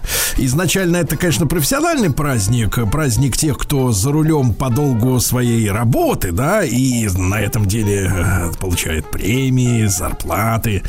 13 зарплату, да. Вот, но с течением лет э, этот праздник стал нашим общим. То есть э, все автомобилисты его отмечают, и любители, и профессионалы, с чем мы вас и поздравляем. Ну и э, с таким же поздравлением я хочу обратиться к Максиму Кадакову, главному редактору журнала «За рулем». Максим, доброе утро, дорогой, тебя с праздником, с прошедшим. Здравствуй, Сергей, тебя тоже с праздником. Спасибо большое. Хотя ав- автомобилисты, профессионалы, конечно, сейчас нам выскажут, что нет, это наш профессиональный праздник. Автолюбители здесь ни при чем. Но ты прав, что, в общем-то, все хотят э, быть поближе к этому празднику, потому что автомобилистов в стране у нас много. Я думаю, что в этом, в том, что все хотят, э, в этом ничего плохого нет, а есть только хорошее. Да, ну давайте скажем так, что все автомобилисты, ну, за исключением, так сказать, карьерных самосвалов, да, все-таки делят одни и те же дороги, как правило, и поэтому есть некая логика, да, в том, что это наш общий праздник, потому что дорога у нас у всех одна, вот, мы на ней друг с другом сосуществуем, да, и, в общем-то, поэтому тут разделение, конечно, оно условно. Максим, а, я хотел бы сегодня с тобой, как э, с человеком, который внутри, в теме, поднять вопросы, которые очень волнуют, э, ну, нашу аудиторию, вообще, э, э, так сказать, всех потенциальных, скажем так, покупателей, в первую очередь, автомобилей новых, потому что ты прекрасно понимаешь, какая ситуация сложилась у нас на рынке, а, вот, когда дали дёру по команде из Вашингтона, так сказать, все европейские, так сказать, японские и прочие корейские автобренды, да, вот, по, по, по, по, по- по пути, пока они да- давали дёру, они еще, так сказать, подгаживали тем, кто, в общем-то, э, купил у них в свое время автомобили, то есть начали отключать их от сервисного обслуживания дистанционного и так далее. Ну, такие мелкие, но противные пакости, да? Вот. И они сби- сбежали, а на, на место этих, значит, беглецов тут же пришли наши китайские товарищи. И, конечно, если бы это случилось, ну, наверное, три года назад, э, я имею в виду уровень развития автопрома китайского, да, то можно было бы, наверное, сказать, э, что, как бы так сказать, мы в этом смысле сильно проиграли. Но когда я вижу и чувствую руками, да, и тестирую автомобили уже современные, да, которые вот, э, побывав даже, например, на шанхайском автосалоне весной этого года, уже к концу года появляются на наших улицах, на наших дорогах, я сейчас не про цены, да, я именно про качество, то, в принципе, вот у меня не возникает ощущение, что какая жалость, что ушли все эти, значит, соответственно, там французские машины, это уж я вообще не жалею, вот какие-нибудь там э, Сузуки, э, Митсубиси, э, Volkswagen и прочее, прочее, прочее, потому что уровень э, очень достойный, да, того, что э, мы получаем э, из, из Китая сегодня, вот эти новые машины, я имею в виду совсем новые модели, да, но а, вот с кем не говорю э, относительно этих новых автомобилей, ну, показываю, например, кому-то из своих там знакомых, товарищей, говорю, вот смотри, вот какая вещь, у нее и это, и то, и все, пятое, десятое, и, знаешь, самый главный вопрос, который возникает у людей, они восхищаются точно так же и отделочными материалами, э, и тем, как машина идет, и многие, так сказать, обладают при- приличными подвесками, там, хорошими коробками, ну, в общем, есть э, за что похвалить. Главный вопрос следующий. Так с прищуром на меня смотрят и говорят, Сергей, а какой у этой автомашины ресурс? Сколько она протянет? Вот, э, э, так сказать, э, с этим вопросом хочу обратиться, Максим, к тебе. Слушай, ну, то, что показывают на выставках, э, это действительно впечатляет. Я что-то не помню, мы с тобой пересекались в Шанхае или нет, но не суть. Я тоже ходил, смотрел по, по, по стендам, и согласен с тобой. Я зашел на стенд Citroёна, ну, же всегда был силен э, в Китае. Такое бледное такое впечатление против того буйства красок, форм и содержания, которое было, э, можно было увидеть на стендах ведущих китайских компаний. Но а здесь все-таки есть, Сереж, две вещи. Да? Первое, действительно, машины стали лучше. Это факт. Я с тобой абсолютно согласен. Но вторая вещь, она тоже неоспорима. Мы по многим автомобилям и электромобилям реального ресурса не знаем. Это не значит, что машины плохие. Но есть определенные узлы, э, могут быть определенные узлы, блоки и так далее, и так далее, где-то по механике, где-то по электрике, которые вполне возможно не протянут столько, сколько потенциально готов протянуть в целом автомобиль. И пока э, в массе своей автомобилисты, не один, не два, а десятки тысяч или сотни тысяч человек на своих машинах не накатают по 100, 150, 200 тысяч километров, мы, конечно же, не будем иметь наглядной картины, чтобы говорить, вот эти машины вот получше, вот эти похуже, а вот эти вообще не покупайте. Почему э, вот ты упомянул, опять же, вполне справедливо, про что? Про материалы отделки, да, про какие-то там экраны. Китайцы делают упор в первую очередь на то, чтобы автомобиль продать. Я не хаю, я просто объясняю маркетинговую стратегию. А как автомобиль сейчас продается вообще? Да, вот мы, мы большей частью покупаем его все-таки глазами.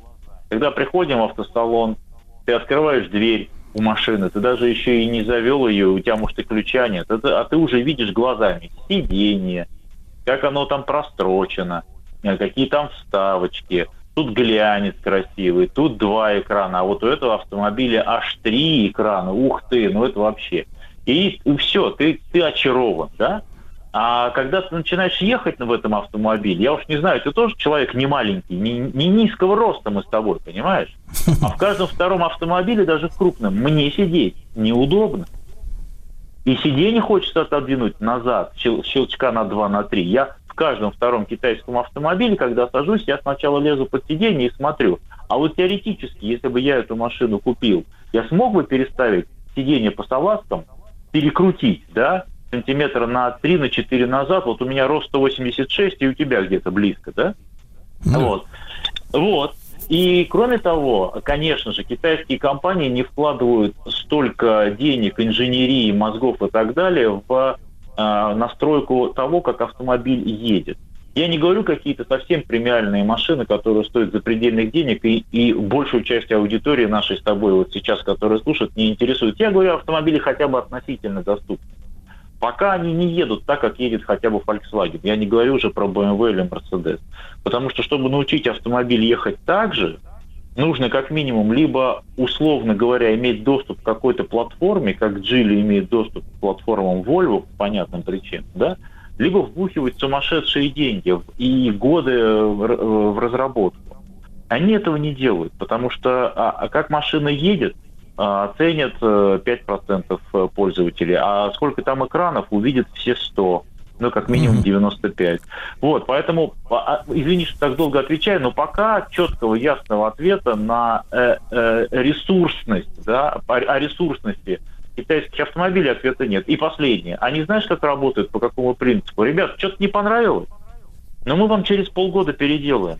Вам, вам что-то, машина там неудачная какая-то, бренды как появляются, да, наплодили брендов, какой-то бренд ушел, какой-то не там забыли, мы еще там надум, надумаем вам еще десяток новых брендов. Вот, поэтому а, они, они не боятся перемен ни Audi, ни Volkswagen, ни Mercedes, ни Cadillac, ни, ни Toyota вот так жонглировать ситуацией, конечно, не могут. За, за компании, за которыми тянутся десятилетия развития бренда, реноме и так далее, и так далее. Вот как-то так. Но, но машины стали лучше, это правда.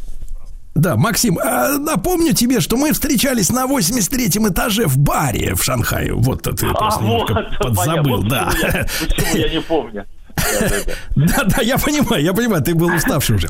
Вот, но у меня память хорошая. Значит, Максим, э, вопрос такой, скажи, пожалуйста, но вот э, одно, одна, одно дело это ресурс, в общем-то, механических узлов, да, то есть это сколько продлится, прослужит подвеска у китайца, да, коробка. Кстати говоря, вот с тобой э, я соглашусь, может быть, только в части премиального, то есть когда мы, например, садимся за BMW, понятное дело, там, или Мерс, он едет по-другому, но вот, например, какой-нибудь базовый Volkswagen или базовый, там, я не знаю, так сказать, кореец какой-нибудь, там, Kia Rio, да, одноклассники китайские, у которых э, турбированные моторы, они делают их. Вот именно, мне кажется, по динамике. У меня сейчас на тесте одна такая машина, но, в принципе, живее гораздо эта машина себя ведет. И, так сказать, просто корейцы очень долго как-то вот развивались в этом смысле. Но вопрос не в этом. Скажи, пожалуйста, второй это вопрос о как говорится, ЛКП, да, то есть, как тебе кажется, насколько э, хорошо у китайцев поставлено дело с э, сквозным или там просто с гниением кузова, с краской сегодня, да, потому что людей это тоже волнует, климат у нас, видишь, какой противоречивый, вот сегодня погода, сейчас минус,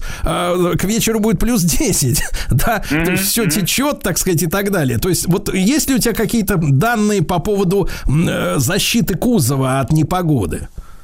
Четких данных нет ни у кого, э, их можно не искать, но есть понимание того, что ситуация стала лучше в сравнении там, с тем, что было лет 10 и тем более 15 назад. Китайцы уже не гниют так безбожно, как они это делали раньше.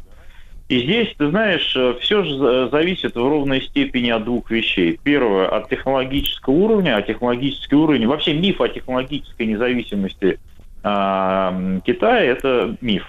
Это миф. Потому что у них э, на большинстве заводов автомобильных э, львиная доля современного оборудования, на которых делают машины, которые продают нам, это все покупное. Японское, американское, немецкое, итальянское и так далее. А они этим очень гордятся. Они вваливают в это огромные деньги. То есть средства производства, ну, не только покупные, но в значительной степени самые свежие, самые новые покупные. Максим, ну значит ли это, что соблюдение, так сказать, технологий обеспечивает и, соответственно, качество? А вот это второй вопрос, э, только с другой стороны. Китайцы делают ровно то, что им заказывают. Про, объясняю. Я знаю примеры наших представительств, которые специально для России заказывают э, штамповку кузовных панелей из оцинкованного металла. Так, а вот давай, давай об этом подробнее. Сразу после короткой рекламы. Максим Кадаков, главный редактор журнала «За рулем». Вчера был день автомобилиста. Наш день, товарищи. Сергей Стилавин и его друзья на маяке. Друзья мои, вчера был э, день автомобилиста. Сегодня с нами Максим Кадаков, главный редактор журнала «За рулем». И вот, и, как говорится, почти инсайдерская информация о том, как э, наши представительства, э, ну, как бы не диктуют условия, да, но э, просят, скажем так, да, для России выпускать э, автомобили с определенными качественными показателями. Да, Максим, на полусловие тебя прервал. Да, да, да. Еще раз доброе утро всем. Я начал говорить о том, что я знаю конкретные примеры, когда наше представительство заказывая автомобили для российского рынка, а, доплачивают в том числе, да, и не просят, а заказывают, например, штамповку кузовных панелей из оцинкованного а, металла, из оцинкованной стали, потому что можно варить из обычной, да, и потом просто катафорезно, так сказать, грунт наносить и защитные какие-то слои, а можно уже сразу из, из оцинкованной стали горячей оцинковки э, сваривать кузова, что, конечно же, гораздо лучше при, применительно к нашим условиям эксплуатации. Такие примеры есть. Они реальные, они начались на самом деле даже не на самом деле не сегодня, не, э, не, не, тогда, когда компании западные, как ты сказал, сбежали. Это началось еще там года, наверное, три, наверное, назад. Я первый пример такие знал, когда еще в пандемии мы жили. А вот, например, Cherry Tiggo 8, когда появился, вот один из самых примеров, э, первых примеров, о которых я сейчас вспомнил, я точно знаю, что представительство на тот момент, по-моему, по 200 долларов за кузов оно доплачивало за то, чтобы штамповали затанкованные стали. Но это на тот момент, 20 год, что-то вот где-то там. То есть таких примеров много, да. И э, что китайцам закажут, то и они будут производить. Это касается всего, в том числе запчастей, которые мы видим на рынке, да. Э, как мы сами на рынок ходим, да, и очень часто человек приходит, не знаю, там, за строительным материалом, чем-нибудь подешевле. Ну, подешевле тебе вот. А хочешь получше, вот тебе дороже. То есть все связано, ничего просто так не бывает. И, и мы начали с того, что китайские машины э, стали лучше, это факт, но они стали и дороже. Поэтому, когда вот ты говоришь, эти э, европейцы ушли, а китайцы пришли, как здорово, да, здорово, Хорошо, что это случилось сейчас, а не пять лет назад, потому что сейчас китайцы как раз дошли до того уровня, когда на них не стыдно ездить. Но и цены стали, ты видишь, какими, да? Ну да, но ты помнишь, Максим, они, они начали расти-то в 20-м еще безбожно, я помню. Да, уже какие-то были конские совершенно, так сказать, истории с ценами. Максим, у меня Да, вопрос да. вот в чем. Скажи, пожалуйста, во-первых, короткий вопрос. Что мешало э, вечно европейцам, например, ну, тех, которых мы ценили именно за то, как они едут, ну, например, тот же Volkswagen, да, а, не быть такими скучными? Как ты от себя отдаешь э, ответ на этот вопрос? Потому что китаец берет эмоциями, да, это краски, это формы, это, так сказать, линии, это машина нравится, ты смотришь на нее, она прикольно сделана. А все, например, женщины про Volkswagen говорят, да, ну это скукотища какая-то, ну что, ну может быть он и хорошо едет, и, и ремонтируется хорошо, а ви- выглядит скучно. А Что им мешало быть э, дерзкими? Сложившаяся, Сереж, сложившаяся система потребления и э, общие какие-то взгляды. И возвращаясь к, к китайцам, да, у многих у них э, вол-фактор работает. Вот смотришь на машину, ух ты, о, ух ты, ух ты, как он выглядит. А на самом деле он может быть непропорциональным автомобиль, даже, в общем-то, некрасивым с точки зрения вот технической эстетики, но у него какая-то решетка огромная, у него какие-то там, не знаю, какие-то фары такие, бац, в разные стороны разлетелись, и ты такой, «О, ух ты! Понимаешь? Вот в этом все. То есть, то есть э, э, здесь скорее речь о, фо- о форме, а не о сути. Тут тоже надо к этому, мне кажется, аккуратно подходить.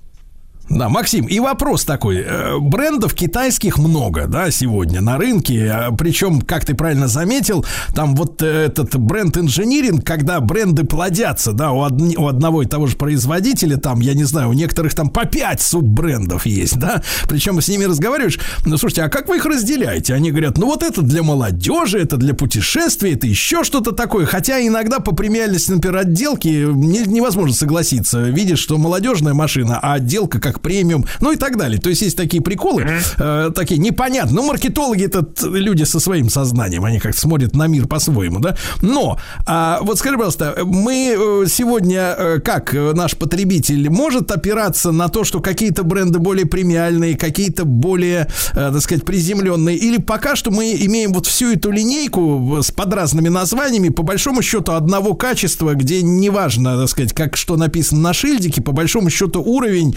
плюс-минус один и тот же, и качество, и назначение.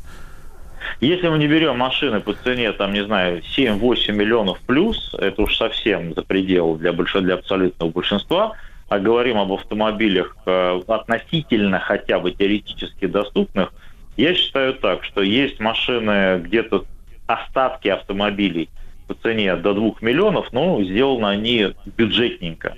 Есть потом целая когорта автомобилей где-то от двух, от двух с половиной до трех с половиной, четырех, где все очень похоже. И степень вот этой премиальности, а- она там такой дикий замес, который э, замешан, значит, на размерах автомобиля, раз больше, значит, премиальнее, на каких-то определенных решениях есть зарядная там э, площадка для телефона или нет, и на каких-то прочих вещах, а количество экранов и количество прострочек, месиво абсолютно. И очень часто бывают, как совершенно заметил, противоположные примеры. Тебе говорят, вот это премиально, а, для этого, а это для молодежи, а смотришь, а глазу кажется, что наоборот. Наоборот. Поэтому Да. нам в этом месиве, конечно же, еще предстоит разбираться. И вот мы этим будем заниматься все ближайшие годы. Да, Максим, ну и твой, э, твой прогноз, сколько нам понадобится, условно говоря, лет приблизительно, да, когда мы уже э, четко сможем, например, в нашем эфире встретиться и уже поговорить о ресурсности, да, и ответить на этот злободневный вопрос, а сколько они э, ходят, эти китайцы красивые. Когда речь идет о Китае, и когда речь идет, э, задается вопрос о времени, я бы к Китаю вообще относился очень осторожно. Китай – это отдельная, так сказать, планета, отдельная вселенная. Если говорить о китайском автопроме, я думаю, что мы с тобой об этом всерьез можем, сможем порассуждать года через 3, 4, 5.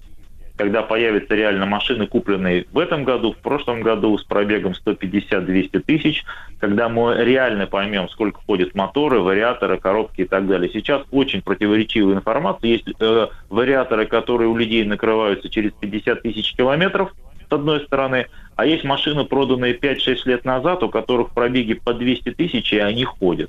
Месиво, я и говорю. Поэтому нам придется всем разбираться. К сожалению, каждый опыт все за деньги. Хорошо, хорошо. Максим Кадаков, главный редактор журнала «За рулем». Через три года обсудим эту тему еще раз. А ну и всех с днем вчерашним автомобилиста, товарищ.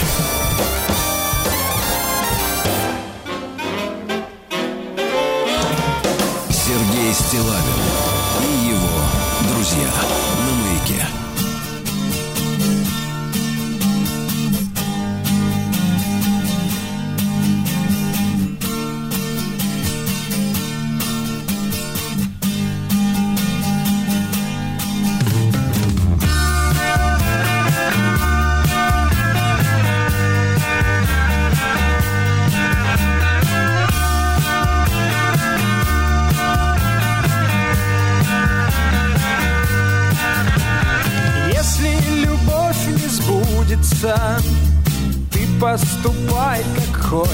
хочется, и никому на свете грусти не выдавай. Новая встреча лучшее средство от одиночества, но и о том, что было, помни, не забывай. Мечта сбывается сбывается.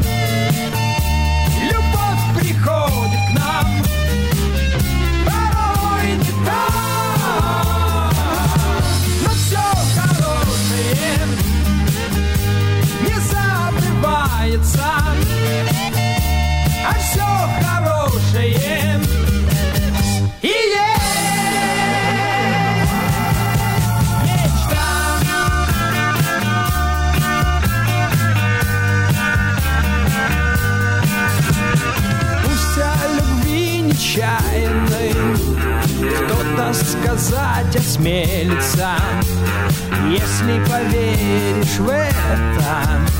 Сердце не закрывай В сердце необитаемом Снова любовь поселится.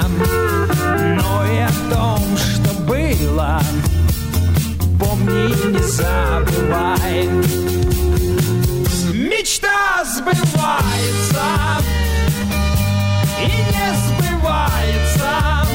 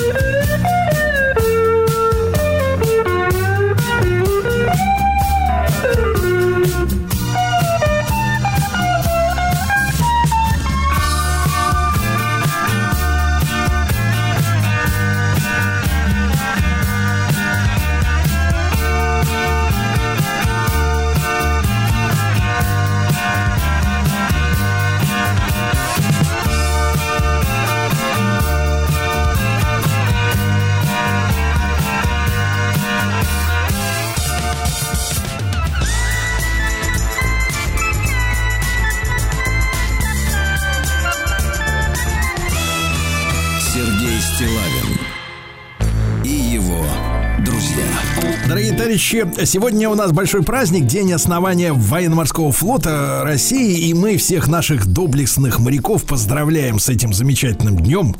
Вот. И хотим, конечно же, поговорить о сегодняшнем дне флота, о его предназначении, да, о роли, потому что мы видим по э, тем э, событиям, тем сводкам, тем аналитическим э, материалам, которые последние годы, м, полтора-два приходят, да, мы видим, что идет переустройство, скажем так, перестраивание э, тех тактик, э, тех предназначений, тех, э, так сказать, способов ведения боевых действий в различных частях э, э, света и в различных, э, м, так сказать, э, родах войск, да, наверняка это же касается и флота, все меняется в жизни. Сегодня с нами Дмитрий Владиславович Жаворонков, историк флота, эксперт по военно-морскому флоту. Э, Дмитрий Владиславович, доброе утро, здравствуйте.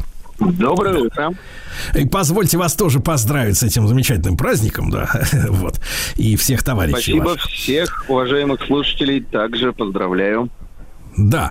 Дмитрий Владиславович, ну, если вот, вот давайте вот этот вопрос поднимем, меняется ли роль, э, условно говоря, сегодня флота и тактики, то зачем он и как он должен вести свою работу боевую в связи с тем, что появляются, э, ну, это обычно говорят новые вызовы, такая формальная э, такая история, да, но тем не менее, мы знаем, например, что э, американцы э, там десятилетиями гордились своими авианосцами, да, которые, а, соответственно, представляют собой э, вот эти базы, да, а, для самолетов, для десятков самолетов, при помощи которых они в любом уголке земного шара могут решать свои задачи. Вот сейчас, например, они находятся в Средиземном море, сразу два, и, в общем-то, что-то они собираются делать. Но одновременно с этим мы понимаем, что э, над акваторией уже Черного моря, как сказал президент, летают наши МиГи-31. Э, У них, соответственно, гиперзвуковые ракеты, э, которые, ну, в случае какого-то, я не знаю, какого, но непредвиденного, наверное, скорее всего, и какого-то негативного развития ситуации, могут при помощи этой ракеты этот авианосец стоимостью миллиарды и сотни миллиардов долларов, да, нейтрализовать, э, так сказать, в один момент, и никакие там средства ПВО не помогут. Вот в связи с тем, что меняются вооружения, вот как вы видите, что меняются и задачи флота, в принципе, сегодня, Дмитрий Владиславович? А, Да, действительно, а, система вооружений в распоряжении ВМФ меняется. Именно наш русский корабль, а, фрегат, адмирал флота Советского Союза Горшков, проекта 22350, первым в мире среди боевых кораблей получил гиперзвуковое оружие. Если говорить о Средиземном море, то вроде бы, да, наши дизелюхи, дизельные подлодки ушли, но при этом там скрытно могли быть развернуты атомные многоцелевые подводные лодки, одна или несколько, например, э, Ясени, ну, например, тот же Северодвинск, достаточно новый, да, у которого тоже уже на вооружении есть э, гиперзвуковые ракеты. Рядом в Сирии есть наша авиабаза э, в, собственно, э, Тартусе, да, и Хмимим. И, собственно говоря, она в состоянии принимать МиГ-31 тоже с гиперзвуковыми ракетами. И вот такое сочетание, подводная лодка, которая где-то там она есть, может ее нет, и МиГ-31 с э, кинжалом, это достаточно интересная а, история. Так вот, действительно, флот очень сильно меняется. А, Одни говорят, что эпоха больших кораблей уходит в прошлое, и мы с ними согласны. А, Другие говорят, что идет эра, наступает стремительно эра беспилотного, безэкипажного судовождения и, соответственно, флота дронов, подводных, э, надводных, связанных в единую сетицентрическую систему вместе со спутниками, да, со спутниковой группировкой, с тем, что летает. Э, И, собственно, эти люди тоже правы. Третьи говорят, что все идет как идет, и, в общем-то, классическая доктрина ракетно-ядерного флота, которую в нашей стране создал великий адмирал Горшков, там маршал Устинов и прочие наши теоретики и практики, она тоже еще будет какое-то время жить. Я сторонник комбинации этих вещей. Действительно, э, дроны необходимо развивать, поскольку ни один корабль не сможет противостоять нашествию сотен э, каких-то беспилотных убийц. Это относится и к подводным лодкам, самым совершенным, самым глубоководным, самым защищенным, и к боевым надводным кораблям. Но искать нужно золотую середину, еще к тому же и опираясь на наши финансовые и военно-технические промышленные возможности. Вот в этой достаточно сложной обстановке наш ВМФ и наше кораблестроение сейчас лавируют. Не всегда все получается хорошо, Но и откровенно плохо тоже, слава богу, не получается. Мгм. Дмитрий Владиславович, а наш противник, он, э, э, если какие-то сигналы об этом пересматривает из-за смены э, вот всех э, э, прежних э, э, традиций, да, ведения морск... войны на море, свои какие-то взгляды? Или вот там шесть авианосцев есть, э, из них там сколько-то, два или три все время на, на ходу, остальные ремонтируются постоянно? Ну, потому что махина огромная, действительно, всем что-то вылетает там. Вот они пересматривают свою методику или пока что вот законсервировались на, ну, на уровне 91 года, да, когда были владычицы всех морей и океанов?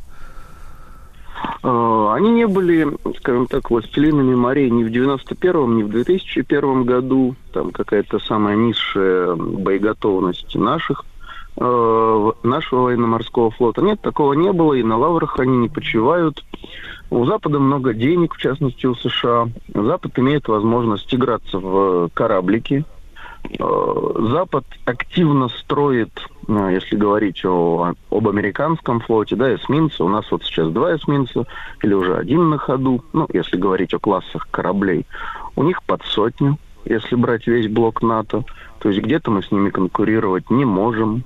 Э, Но у нас есть асимметричный ответ в виде нашей ядерной триады, одной из э, важнейших составляющих, которой одной из трех составляющих является морская компонента. И, собственно, здесь мы на мировом уровне. То есть, если не лучшие, то в тройке лучших совершенно точно. А с точки зрения, наверное, компетенции в области создания атомных подводных лодок, мы с американцами Ну, и еще местами там есть британцы, местами китайцы, местами французы, теряющие свой потенциал. Вот, со- собственно, и весь клуб э, великих держав, которые в состоянии создавать э, АПЛ. Китайцы во многом следуют нашей схеме, э, индийцы, видимо, тоже тем вещам, которые они заимствовали у наших инженеров, у наших кораблестроителей, от наших лодок, которые они так или иначе могли видеть или брать у нас в аренду. Но этот клуб очень небольшой, и мы здесь остаемся и останемся в лидерах. В 90-е, э, скажем так, наименьший ущерб получили КБ и верфи, которые у нас в состоянии строить атомоходы подводные. Поэтому здесь у нас все хорошо, компетенции будут развиваться, в том числе в сторону беспилотных технологий, в том числе э, получая гиперзвуковое оружие, противодействовать которому невозможно, и в ближайшие годы не будет такой возможности. Поэтому мы здесь на какое-то время даже в лидерах, несмотря на то, что наш бюджет военный, наши промышленные возможности в разы ниже, чем у блока НАТО.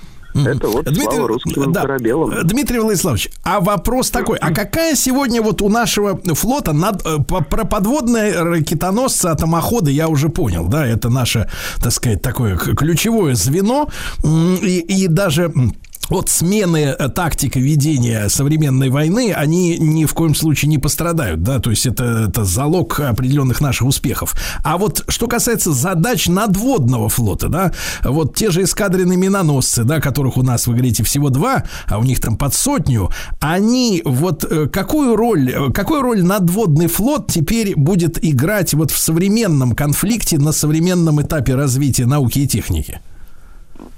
А тут нужно понимать, против какого соперника мы воюем. Вот казалось бы, при проведении специальной военной операции на Украине у нас частично задействован Черноморский флот. Украинский флот в целом уничтожен и ничего из себя более не представляет. Однако наш противник имеет доступ к западным ракетным технологиям, в состоянии запускать противокорабельные ракеты, в состоянии атаковать город-герой Севастополь и так далее, и так далее. То есть э, все зависит от того, против кого мы надводный флот направляем. Если против э, флота Соединенных Штатов, то здесь, боюсь, без э, применения ядерной дубинки нам его, э, скажем так, э, противостоять ему будет непросто. Ну, просто в силу количества да, вымпелов у нас и у них.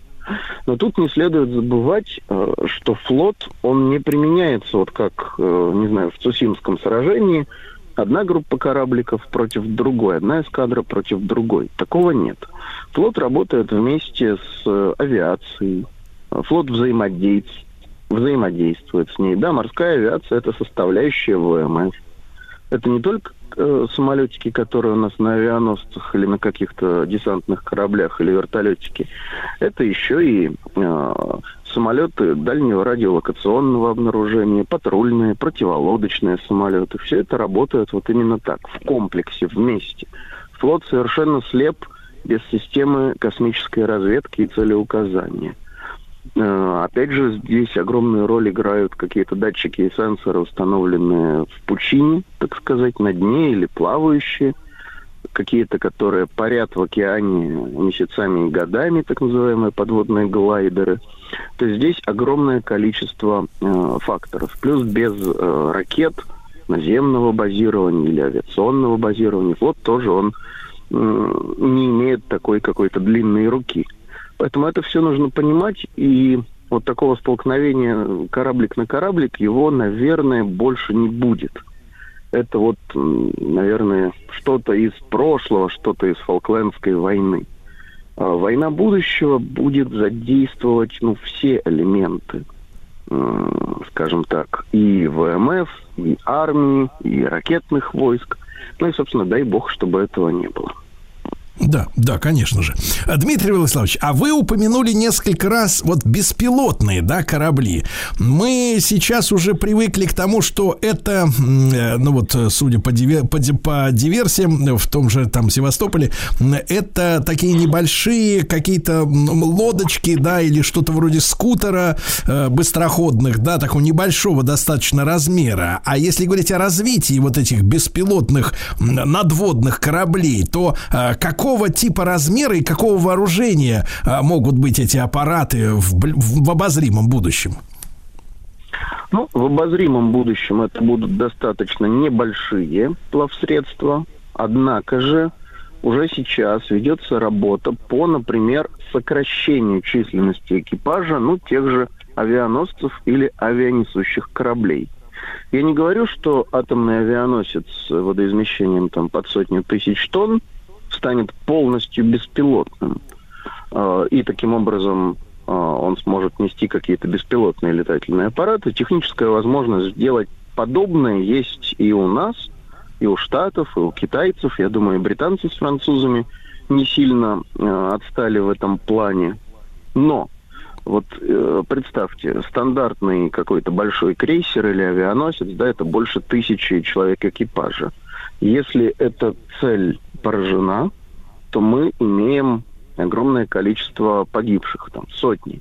Естественно, ни один, э, ни одно общество в современном мире, когда человек это очень дорогой ресурс, с такой потерей, э, ну, он будет, скажем так, с ней достаточно долго сживаться. Ну, вспомним опыт Курска или там аварии на американском, китайском флоте. Это все вот в одну корзиночку. Так вот, э, идет тенденция очень явственная на сокращение численности экипажей. И в какой-то момент надводный корабль не будет иметь сотни э, человек команды, а будет там человек 15-20. Все они будут находиться в какой-то очень защищенной капсуле, которая там имеет бронирование и возможность, как спасательная шлюпка, в момент отстегнуться от кораблика, ну, я очень утрирую, и, собственно, отправиться куда-то, где ее оперативно эвакуирует э, морская авиация, там, спасательные вертолеты и прочее, при малейшей угрозе кораблю. Потому что, ну, любой военный моряк, как и летчик, это очень дорогая история в плане обучения, э, средств, потраченных на его скажем так, образование, да, и так далее, выучку и прочее, и прочее. Поэтому вот мы идем к этому. Мы идем к тому, чтобы все-таки беречь людей, чтобы не нужно было какими-то подвигами а, пытаться спасти корабль, потому что, ну, человек, он в любом случае важнее любой железки. И не нужно было вот какими-то сверхусилиями пытаться там а, продолжать борьбу за живучесть. Нужно уже понять, что на железе, так называют моряки э, свои корабли, все-таки важнее человек, а не сам корабль. Конечно, э, русский человек это человек, который зачастую выбирает подвиг, но очень хотелось бы м, встречать своих моряков в наших портах, а не хранить их. Поэтому э, тренд будет идти к сокращению экипажей и у нас, и у противника. Я уже не говорю вероятного, у противника.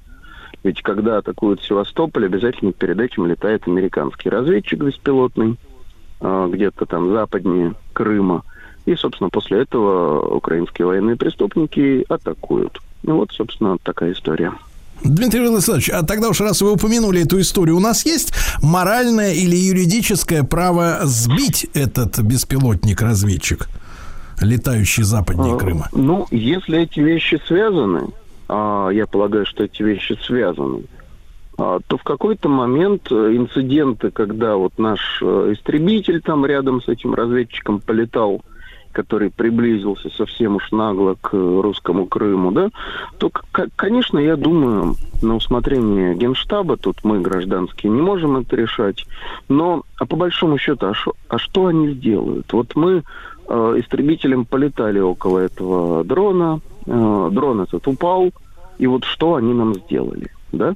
Поэтому здесь нужно думать, здесь нужно анализировать аналитикам ГШ, как бы, а что будет, да, и, собственно, ну, вряд ли они начнут после этого какую-то войну или какие-то карательные меры. А связаны эти вещи? Конечно, связаны. То же самое было и с крейсером «Москва». Да я думаю, что ракеты, которые применяются, они далеко не всегда украинской разработки. То же самое касается технологий связи. Э, Про Starlink я уже не говорю. Про технологии, которые та же Британия передавала э, в СУ да, э, украинским военным преступникам в части э, дроностроения. Там же вроде бы ничего сложного сделать такой надводный или подводный или полупогружной дрон нетрудно. Это любая страна, даже Мозамбик может. А вот современные системы целеуказания, связи, а, навигации, вот это даже Россия не всегда делает, скажем так, идеально. Поэтому здесь, конечно, Украина получила помощь от Запада. И, собственно, когда еще их разведчик вот так нагло летает и по- помогает этим катерам атаковать Севастополь, ну, собственно, сам Боженька велел. Да, да. Спасибо вам большое. Дмитрий Владиславович Жаворонков, историк флота, эксперт по военно-морскому флоту. Ну и мы сегодня всех наших доблестных моряков поздравляем с днем основания ВМФ России, товарищи.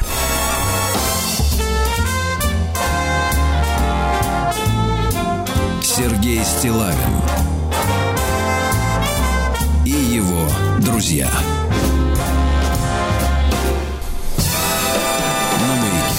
Дорогие товарищи, вы знаете нашу программу как программу полезную, да, Владислав Александрович? Абсолютно полезную. точно. Да, иногда польза какая? Эстетическая, да, культурная, историческая, какая угодно, а есть польза практическая. И сегодня мы с вами берем э, за основу в нашем разговоре тот факт, что вчера у нас был Всемирный день борьбы с инсультом, товарищи Владислав Александрович. Да, с инсультом. Вот буквально сегодня утром читал новости, листал свежайшие сообщения, и наши официальные э, источники в Минздраве сообщают, что инсульт-то, товарищи, молодеет. Забирает тех, кому до 45, Владислав Александрович. Да. Ай-яй-яй. Вот, причем там чуть ли не 8% уже случаев именно вот в, э, такого вот э, возраста, да, который подпадает под э, риски.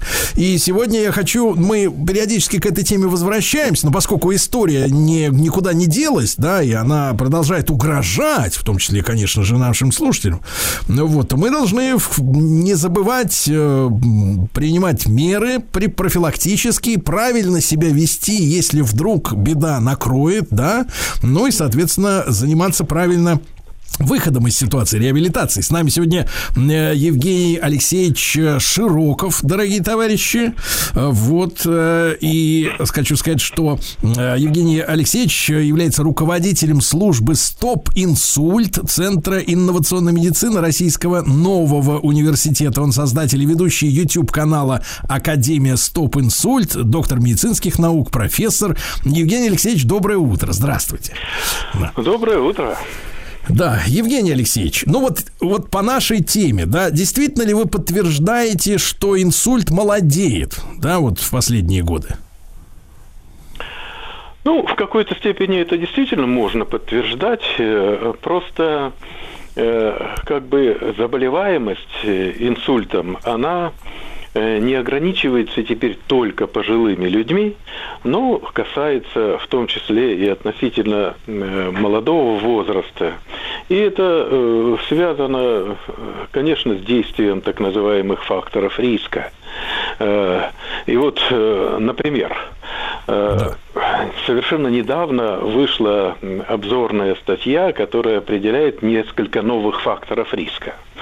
Кроме традиционных, которые мы хорошо знаем, а мы хорошо знаем, что это, конечно, гипертония, атеросклероз, сахарный диабет, избыточная масса тела и так далее, и так далее. И вот большое новое исследование показывает, что избыточная работа продолжительностью более 55 часов в неделю увеличивает риск ис- инсульта на 33%. Так вот, вот вам объяснение, почему среди относительно молодых людей увеличивается количество инсультов. Кроме того, появляются и такие новые факторы риска, как, допустим, вот эта работа э, 24 на 7. То есть современные большие города, они живут в этом режиме. Есть ночная работа, есть дневная работа, есть смешанная работа и днем, и ночью. Так вот, работа в режиме то день, то ночь увеличивает риск инсульта тоже на 12-15%. И вот отчасти это вам ответ на этот вопрос. Э, Евгений Алексеевич, а мы понимаем э, вот э, как бы вот непосредственную меха- механику инсульта и есть ли у него какие-то предвестники за какое-то время э, до самого приступа, да, до самого случая, чтобы можно было бы принять какие-то меры? Да уж это, наверное, мы как раз понимаем. Э, Вот в этом отношении в течение последних э, 10-20 лет э, есть значительное научное продвижение. То есть сегодня мы различаем несколько механизмов возникновения инсульта, а значит, мы можем э, предупредить инсульт, если мы предполагаем, каков будет механизм. Ну, считается, что э, самый э, частый механизм развития острого нарушения мозгового кровообращения – это тромбоз. Это образование тромба где-то в артерии, который перекрывает кровоток, и возникает участок некроза, который мы называем, э, так скажем, ишемическим инсультом с соответствующей клинической картиной. Есть другой механизм. Это кардиоэмболия. Другой по э, частоте, пожалуй, встречаемости. Вот кардиоэмболия сопровождает э, больных, у которых возникают нарушения ритма сердца, фибрилляция предсердий в частности. Есть и другие еще причины. Ну, допустим, это гипертонический криз, очень высокое давление, это разрыв сосуда, кровоизлияние, либо сосудистый спазм и возникновение очага повреждения. Но, в общем, сегодня мы имеем представление о разнообразии причин и механизмов инсульта, и надо сказать, что их много. Вот эти три основные, но еще, по крайней мере, 60 причин существуют. И вот в этом э, ну, существует определенная проблема в организации профилактики, потому что основные профилактические программы это в основном у нас идея, которая преследует так называемый вот здоровый образ жизни. И это действительно достаточно эффективно. Если люди снижают массу тела, если они имеют достаточно высокую физическую активность, если они следят за своим артериальным давлением, если они следят за питанием и у них нет сахарного диабета, то это в 6-8 раз снижает вероятность инсульта. Проблема только в том заключается, что популяция мировая в принципе этим путем ведь не идет. На самом деле количество людей вообще в мировой популяции с избыточной массой тела растет. Количество людей с сахарным диабетом растет тоже. Евгений Алексеевич, а в какой степени вот человек с ожирением а, является типичным, а, типичной жертвой инсульта? То есть э, в каких процентах это может быть стройный человек и, э, так сказать, ожиревший? То есть вот насколько это, как вот, какие доли вот у пациентов ваших? Ну, а это, на этот вопрос достаточно легко ответить, потому что это еще результат фрамингемского исследования, которое проводили в прошлом веке. И оказалось, что избыточная масса тела в 4 раза увеличивает риск инсульта. Нормально. Четыре раза. Четыре раза. То есть Да, достаточно снизить массу тела, чтобы уменьшить вероятность инсульта. Но я вам приведу э, такой пример. Проводилось такое исследование Регард несколько лет назад где 10 лет э, врачи курировали пациентов с высоким риском. Это были обычные люди, в том числе с избыточным весом там, и так далее, и так далее. 10 лет этим людям постоянно звонили по телефону, с ними встречались, им давали советы разные. И вот через 10 лет снизить массу тела удалось у 11% пациентов. Не очень много. Согласен, да. Евгений Алексеевич, а вот чтобы наши слушатели понимали, что вот э, случилось, э, к сожалению, это та беда, о которой вы, мы сегодня говорим, и которой посвящен вот Всемирный день борьбы в- в 29 октября, да, и с инсультом. А вот те признаки, которые однозначно человеку самому скажут в первую очередь, да, что вот именно речь идет об инсульте, может речь идти именно о нем. Очень ценный в практическом отношении вопрос. Потому что инсульту чаще всего предшествуют какие-то симптомы, которые говорят о приходящих нарушениях мозгового кровообращения. И у нас есть понятие транзиторные ишемические атаки. Так вот, их довольно много. По современным вот представлениям, это одна треть всех острых нарушений мозгового кровообращения. То есть вокруг нас примерно там 300 тысяч человек, которые переносят транзиторные ишемические атаки. Это кратковременное, какие-то несчастные минуты, 10-15 минут, симптоматика, которая возникает в связи с нарушением мозгового кровообращения. Маленький тромб, высокое давление или наоборот очень низкое давление. И вот очень важную роль играют эти симптомы. Какие они? Кратковременное нарушение движений. Вдруг рука ослабела, и несколько минут она плохо двигается, а потом все вернулось на свое место. Кратковременное нарушение речи. Вдруг забыл слова, вдруг забыл, где на- на- находится человек, вдруг он не может произнести какие-то слова. Это продолжается несколько минут, и потом проходит, и человек говорит, ну ладно, пронесло. И вот после таких симптомов, ну, вероятность развития инсульта в течение ближайшего месяца, она достигает 50-60%. То есть в это время надо немедленно идти к врачу и искать причины, почему это происходит. Вот это транзиторные ишемические атаки. Ну, к этому можно добавить еще кратковременное нарушение зрения. Это тоже бывает. То есть, Евгений Алексеевич, заметим, да, еще раз нашим слушателям, что э, предвестник может случиться за месяц, да, вот в принципе, до э, серьезного кризиса вот этого, да? Да, да. И, как правило, после появления таких кратковременных симптомов у человека есть время для того, чтобы найти причины и принять меры. Но хотя бы надо поинтересоваться, а артериальное давление, да, к счастью, сегодня этот прибор почти в каждой семье, и уже нет таких людей, как это было раньше. Приходит на прием, или я прихожу в реанимацию смотреть больного и спрашиваю его, а у вас как с давлением? Он говорит, откуда я знаю, я его никогда не мерил.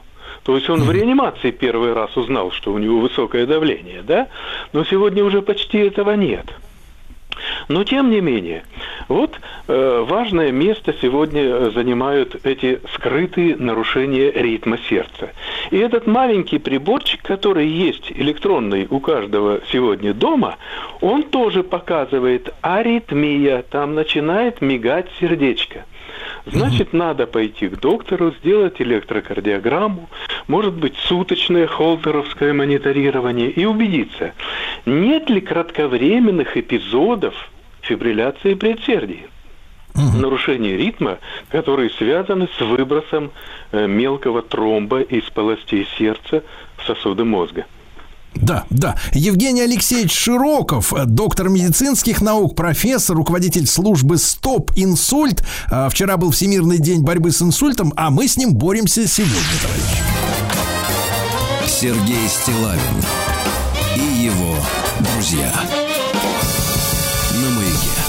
Дорогие товарищи, сегодня у нас инструкция по борьбе с инсультом. Вы, я уверен, многие внимательно слушаете, потому что одним из факторов последние десятилетия, я напомню, а, о чем мы сегодня поговорили уже, является а, большая загрузка по работе. То есть э, рабочая неделя продолжительностью более 55 часов. Если вы вот столько времени проводите за занятиями да, своими трудовыми, то риск очень сильно повышается, поэтому инсульт и молодеет. Сегодня с нами Евгений Алексеевич Широков, руководитель службы «Стоп инсульт» Центра инновационной медицины Российского нового университета, создатель и ведущий YouTube-канала Академия «Стоп инсульт», э, доктор медицинских наук, профессор.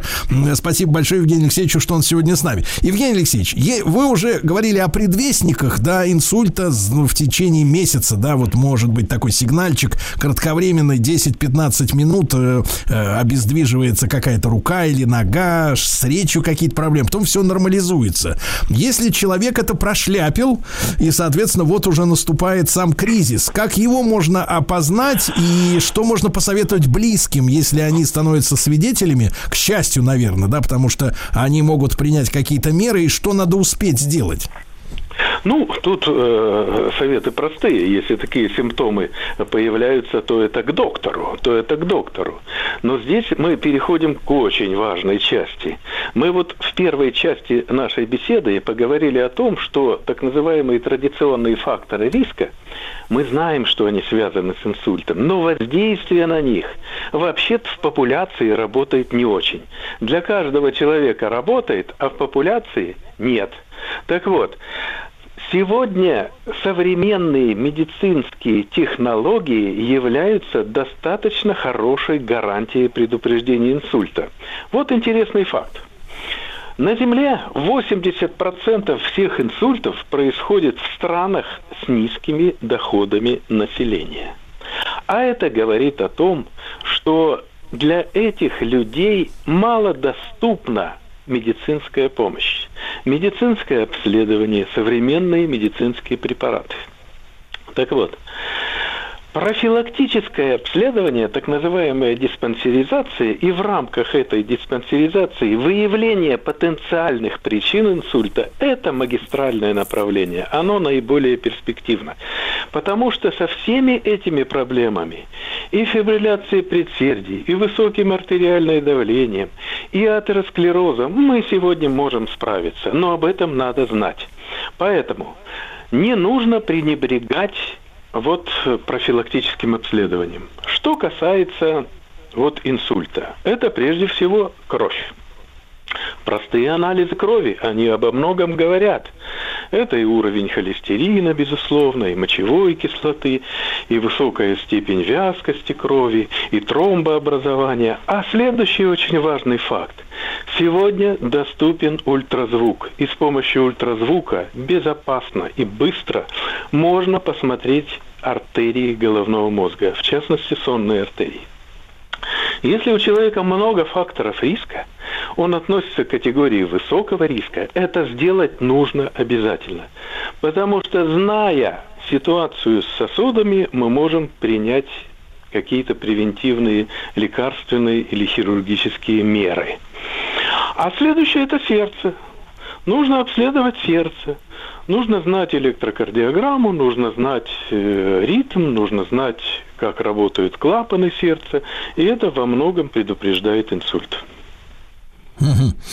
Евгений Алексеевич, тогда вот еще раз, у нас есть, эм, если приступ случился, да, если инсульт случился, есть какой-то золотой час или вот то время, в течение которого нужно действительно как можно скорее принять некие меры, да, госпитализация, конечно, да, э, которая, ну, в- во многом поспособствует реабилитации последующей, да, и возвращению в строй человека.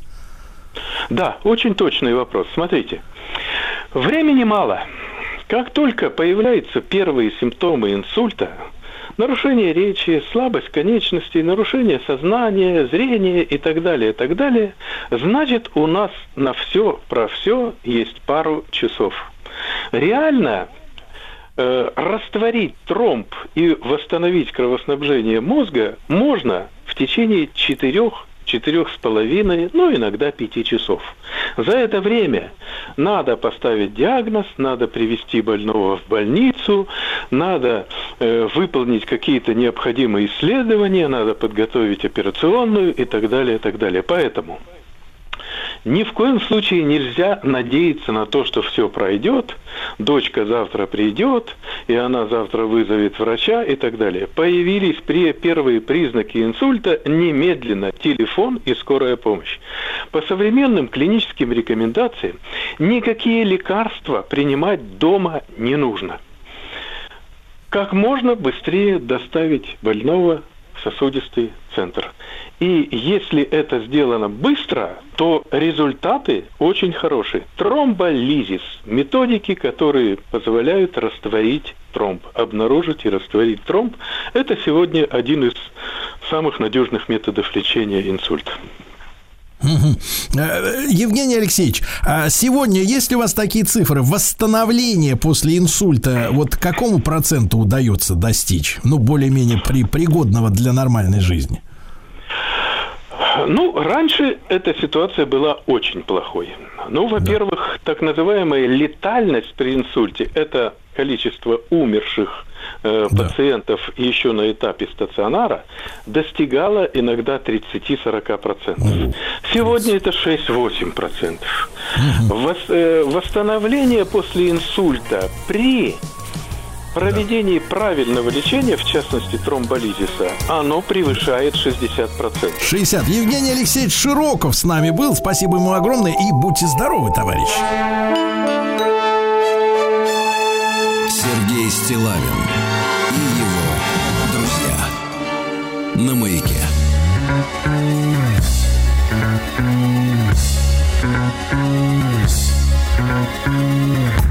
C'est un pan perdu sur l'Atlantique. C'est exotique, c'est exotique. C'est un grand secret sous les palmiers. C'est fantastique. Je pourrais te montrer. Pour y aller, c'est très facile. Ferme les yeux et laisse s'entremêler tes cils. Déjà,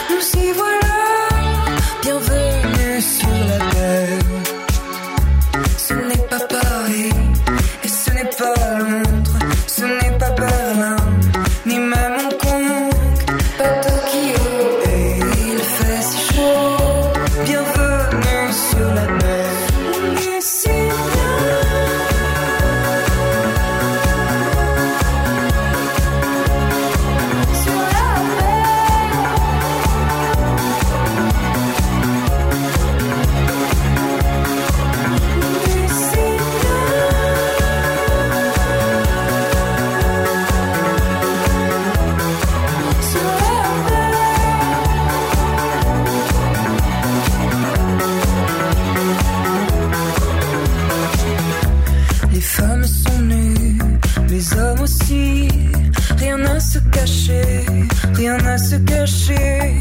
Et le jus des fruits entre leurs doigts vient se glisser. Je pourrais te montrer. Pour y aller, c'est très facile. Ferme les yeux et laisse s'entremêler tes cils. Déjà, nous y voilà. Bienvenue sur la mer.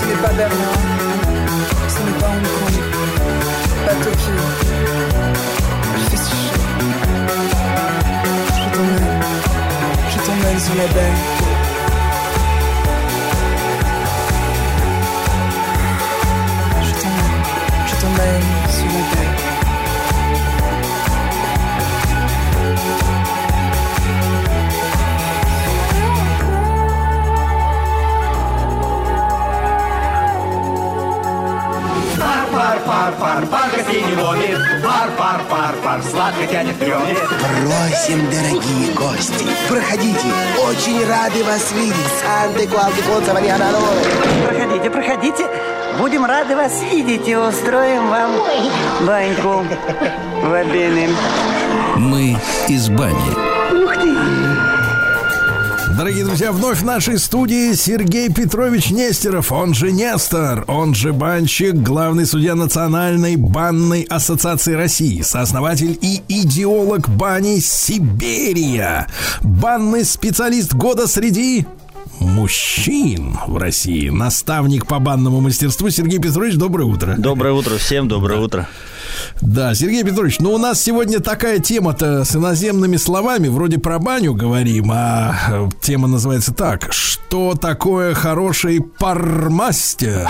Пармастер. Сергей Петрович, а вот смотрите, в ваших титулах, э, я уверен, что они не все перечислены, э, банный специалист года среди мужчин. А что, есть еще и пармастерицы? в стране? Да, конечно, это очень, очень большое количество пармастериц, э, девушек, которые приходят сейчас в баню и с Скажи, удовольствием парят. что их, э, что, что их влечет в баню? Кроме- кроме мужчин. Нет. Нет, кроме работы, Владик, надо Да. Кроме работы. Э, В основном э, всех мастеров в баню влечет первое любовь к бане. То есть мы любим баню, и любим все процессы, которые там происходят. И, ну, наверное, одна из самых главных основ это то, что с помощью бани мастер э, может э, быть полезным для других людей. Наверное, в этом вот основной смысл.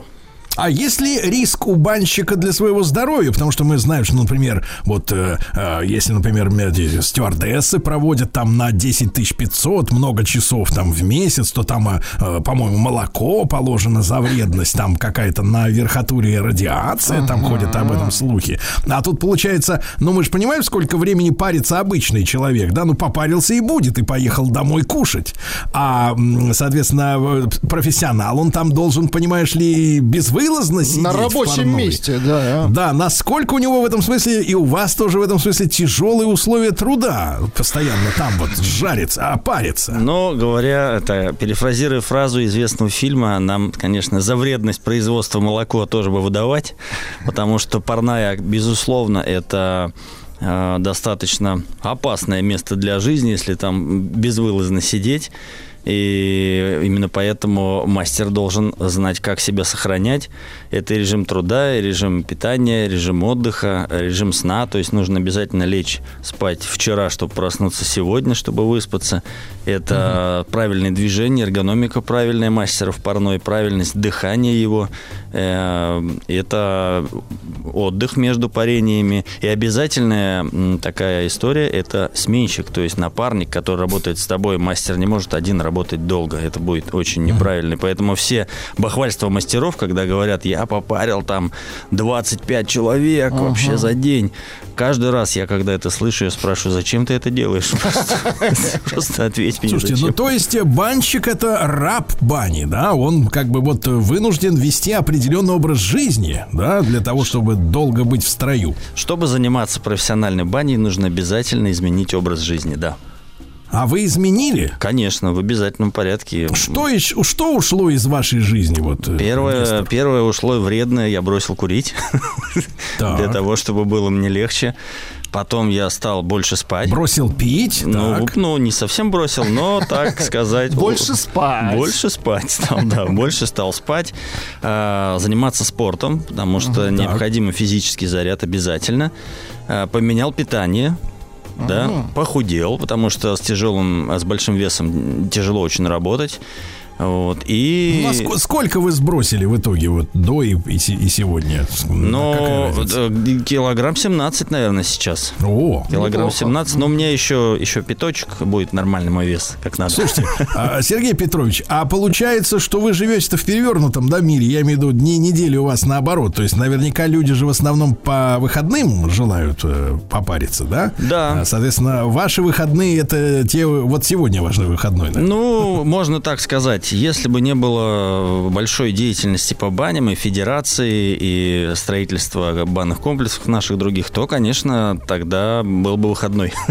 Приходится работать вне бани, еще другие дела делать около баны. Хорошо, Сергей Петрович, а вот смотрите, у нас тема такая, что такое хороший пармастер, да? Мы вот вот хороший действительно человек, который действительно правильно квалифицирован, может пропарить так, что душа раскрывается, да, э, хворь уходит, э, весь прогреваешься, сосуды налаживаются, ну то есть полностью комплекс, да, такой вот. Это вот он получается кто? Банщик. Он как, э, например, как врач или как психотерапевт. Вот он насколько человеку-то пом- может быть помощником в жизни, хороший. А, Вы знаете, друзья, вот как врач, я бы так, конечно, не, не- стал говорить, потому что как врач может быть только врач. Человек должен получить медицинское образование, да еще при этом э, наработать определенный опыт, навык, э, чтобы быть хорошим э, врачом.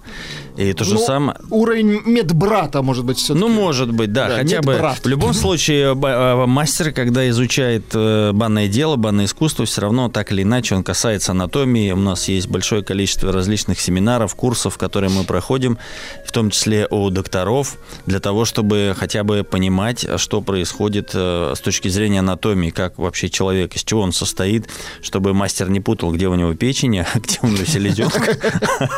Вот. Безусловно, мастер, мастер изучает техники парения, э, мастер изучает, э, ну, если мы говорим о профессиональном мастере, он обязательно изучает психологию, и мы тоже этим занимаемся, потому что к нам приходит огромное количество людей, не знаю, сколько десятков, уже тысяч людей прошло. Разношерстных. Да, они все разные, и взрослые, Некоторые и не больные очень. психически. Ну да, и, ну всякое бывает. Всякое. В баню приходят все. Баня это место, куда, куда все приходят.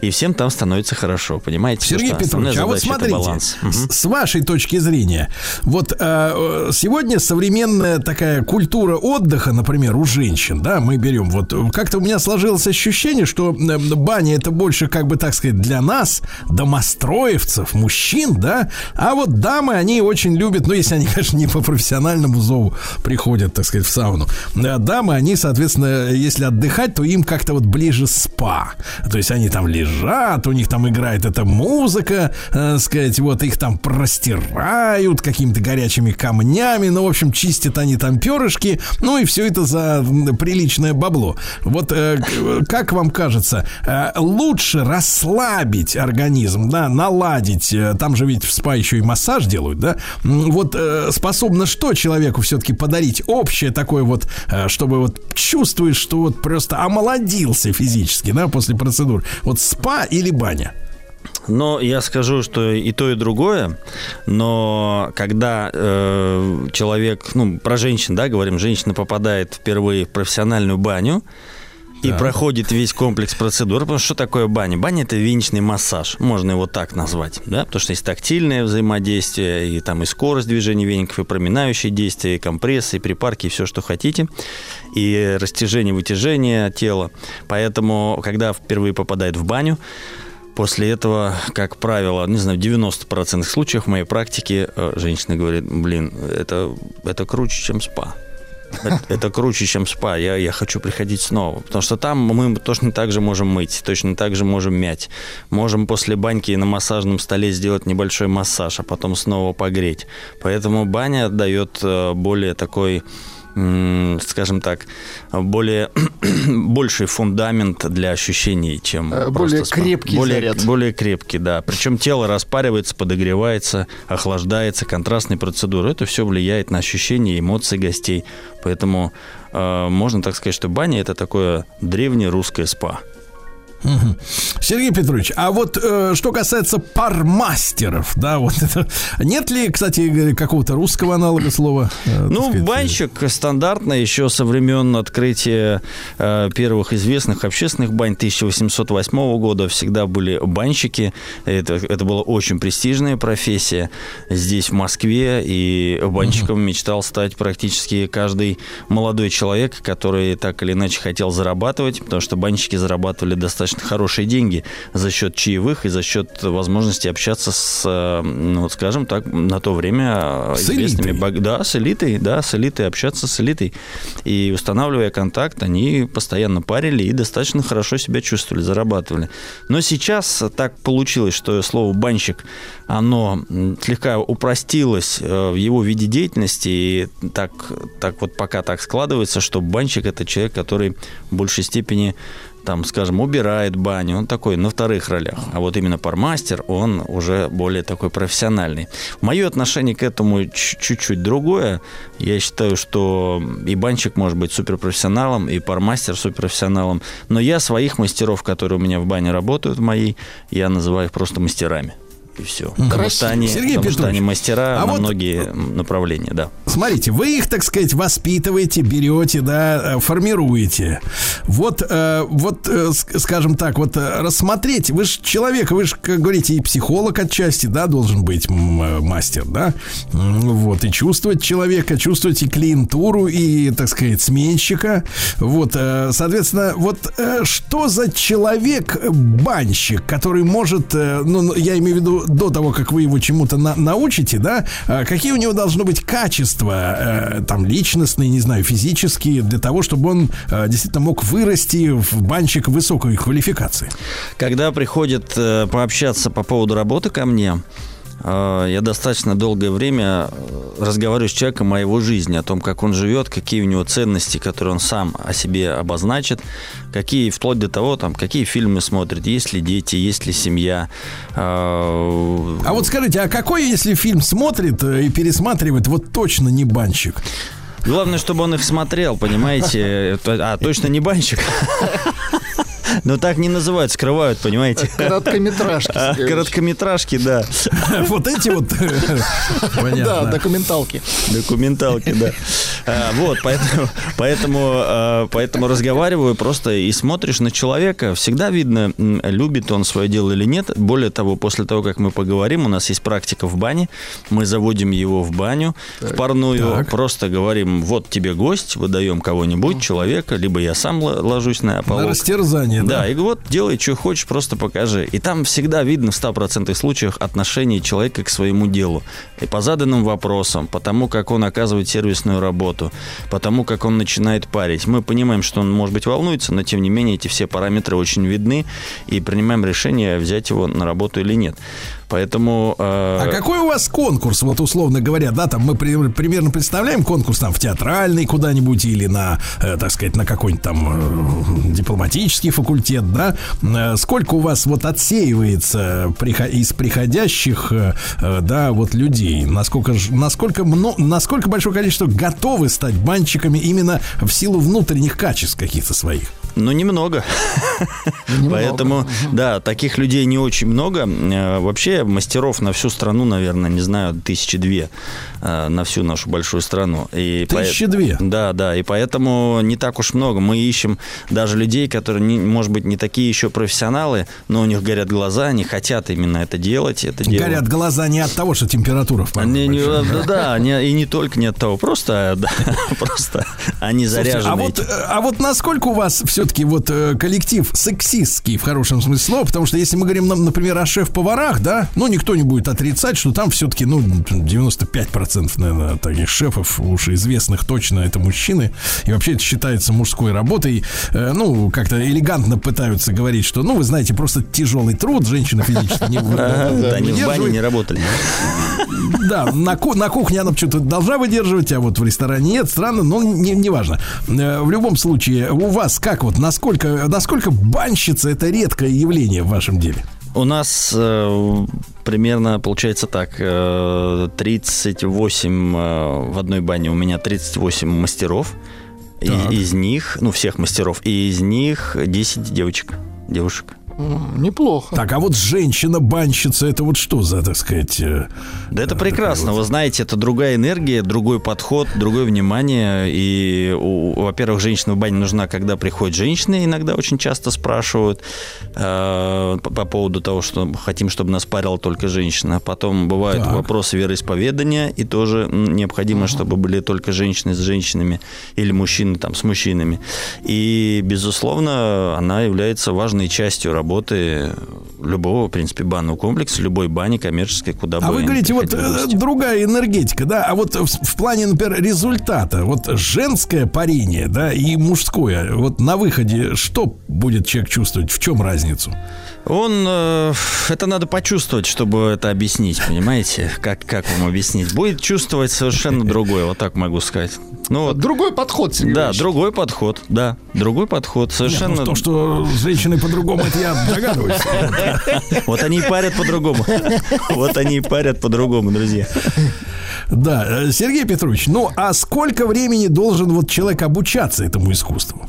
Всю жизнь должен обучаться. Начальная стадия э, выучить базовые навыки парения, ну, это примерно вот от полугода до года, так, чтобы вот он, человек именно их э, вник вообще все, что происходит. А дальше это только расширение знаний, навыка, умений, углубление знаний. Можно сказать, он учится все время, и я Слушайте, бесконечно а вот учусь. что банщик точно не должен делать? И, может быть, о каких-то ошибках, которые э, люди совершают на бытовом уровне, да, когда друг друга хлещут, соответственно, да, ну, приходят друг к другу в гости и давай упражняться, э, кто, кто ловчее, кого дубасит. Но первое, вот. перв- пер- первое, Сереж, первое, что не должен делать, это, безусловно, э- эти два человека не должны ничего терпеть в бане, ни- ничего не пересиживать, не, э, не говорить, сейчас я тебя буду парить, пока ты здесь там не упадешь у меня. Не околеешь. Да, не Пока тебя околеешь, не вынесут. Пока Ну. тебя не вынесут. Второе, всегда помнить в этом случае о безопасности, что это самое главное в бане. И желательно не плескать на печку банщику всякие отвары. Очень любят люди, знаете, чай заварить туда плескануть, там коньяка добавляют прям на печь. Вот этого тоже не нужно делать. Вот. Ну и, естественно, это часто бывает. Не нужно парить банщику, когда он слегка усугубил, скажем так. Вот. Не нужно этого делать. Под шафы. Ну да, вот это прям такая частая история. Вот я приезжаю куда-нибудь в гости, там ребята немножко по- поотмечают, это пошли в баню. Ребятам И уже не нужна баня. да, но они в нее идут. Они все равно идут и начинают париться, да. Поэтому вот этого, конечно, точно не нужно делать. Сергей Петрович, а вот это овладевание мастерством, тогда оно в чем? То есть мы как бы прорабатываем какие-то зоны тела человеческого, да, какие-то, я не знаю, вымеряем удар, да, когда, например, если у нас, э, если не бить этим веником, да, то сохранить какое-то минимальное э, расстояние до тела, да, чтобы парить только, например, горячим воздухом. В чем искусство? Ну, вы абсолютно правы здесь. То есть, э, безусловно, это все техники парения, бесконтактные, малоконтактные, э, по- полноконтактные, припарки, компрессы, динамические компрессы. Там целый набор приемов, которыми умеет, должен уметь э, парить пармастер. И, конечно, это знание всех основ парения, анатомии и, самое главное, такие вещи, как, ну, например, знать, как сделать лимфодренажную баню или баню опорно-двигательного аппарата для суставов, когда болят у человека суставы. Или, например, баню невральную, такую самую жаркую баню, переключающую. Знать, как парить женщин, детей и мужчин, ветхих старцев или совсем э, маленьких детишек и так далее, и так далее. Целый, э, целый спектр э, навыков, которые должен уметь. Знать, что такое травы, как они воздействуют, как с ними обращаться, знать навыки безопасности, основы первой помощи. Целый, Сергей целый Петрович, список. ну вот э, с классным банщиком баня это сколько должна длиться, чтобы опять же все проработать, там не сидеть до, до вечера, да, условно говоря, но чтобы весь комплекс как бы процедур получить нужный эффект, э, вот и соответственно э, действительно оздоровиться. Сколько это должно длиться грамотно времени? Ну, хотя бы три часа. Хотя бы три, Три часа? Да, хотя Из бы них три в парной человек сколько времени проведет чистого? Э, ну, примерно час э, 50 где-то, час 45 суммарно по заходам. И вопрос э, о, о корректности работы. Скажите, пожалуйста, а вот и вы говорили о женщине, которая вот распарившись, вся прям, так сказать, растеклась, да, в удовольствии. Вы запрещаете банщикам давать женщине номер телефона, который вдруг довел ее до... Ну, в целом, конечно, да. коленя. Конечно, конечно, да. Это в коммерции везде э, такие контакты не по А бывает? Да, конечно, бывает. Что тут говорить? Все бывает. Бывает, Сергей Валерьевич. Бывает, да. Все бывает. Да, да, Сергей Петрович, ну хорошо, я понял. Три часа из них час пятьдесят в парной и, соответственно, Ну, примерно, под рукой, плюс-минус. под- примерно, да, под рукой опытного профессионального мастера Сергей Да. Петрович Нестеров, он же Нестор, он же Банщик. Спасибо, друзья, всем.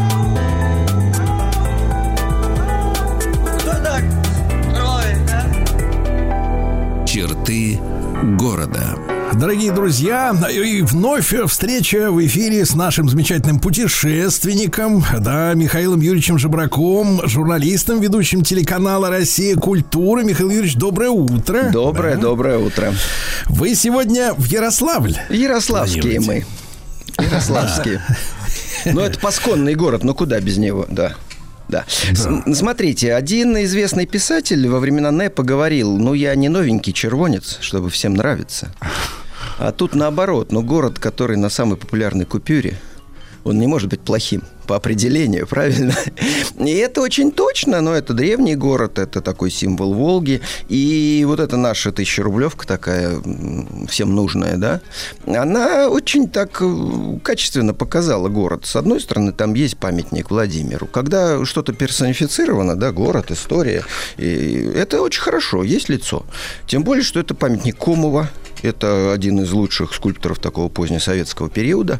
Даже там родственники что-то писали, что в общем, как-то не очень довольны, потому что купюра-то уже сколько лет в обращении. А где... а где- Авторские. Да, да, да. Ну, наверное, какие-то были. Я так точно не знаю. Но э, я очень рад за Комова, что он попал на купюру. Рядом с ним часовня. Она такая часовня Стелла в форме стрелки. И она очень качественная. Это хорошая архитектура. Это конец 90-х. У нас часто строят такое вот обращаясь в прошлое. И скучноватые получаются э, здания. А это прямо вот произведение такое дизайнерское и очень, очень на фоне монастыря, в котором сейчас музей. Ну, то есть все, опять же, все очень так по истории и по нашей, все грамотно. А с другой стороны купюры, э, комплекс церковный э, в Слободе, где толкли кожу, потому что город-то был не просто большой и крупный, он и торговлей занимался, и не просто посредником был. Говорят, что вот треть всей кожи, которую продавала Россия, оно обрабатывалось в Ярославле. До миллиона сырых кож обрабатывали. Юфть оттуда шла. И так что вот в Толчковской слободе там толкли ивовую дубовую кору, чтобы дубить кожу. И вот эти толкачи, эти красильщики. Сейчас церковь окружена э, лакокрасочным заводом, но в нормальном состоянии. И это, конечно, шедевр. И это вот прям берешь бумажку. И, во-первых, э, есть чем пойти в музей билет купить. Ага. А во-вторых, понятно, куда идти. Просто Ну, это ну, Зайцев путеводитель. сразу, отлично. Это путеводитель, да. Потому что у нас, э, как и в любой стране, есть некие ну, знаковые вещи. И понятно, что наша иконопись, э, вот на рубеже 16-17 веков это лицевое шитье совершенно вот просто мирового уровня. Это сравнимо с чудесами Возрождения. И Ярославские церкви.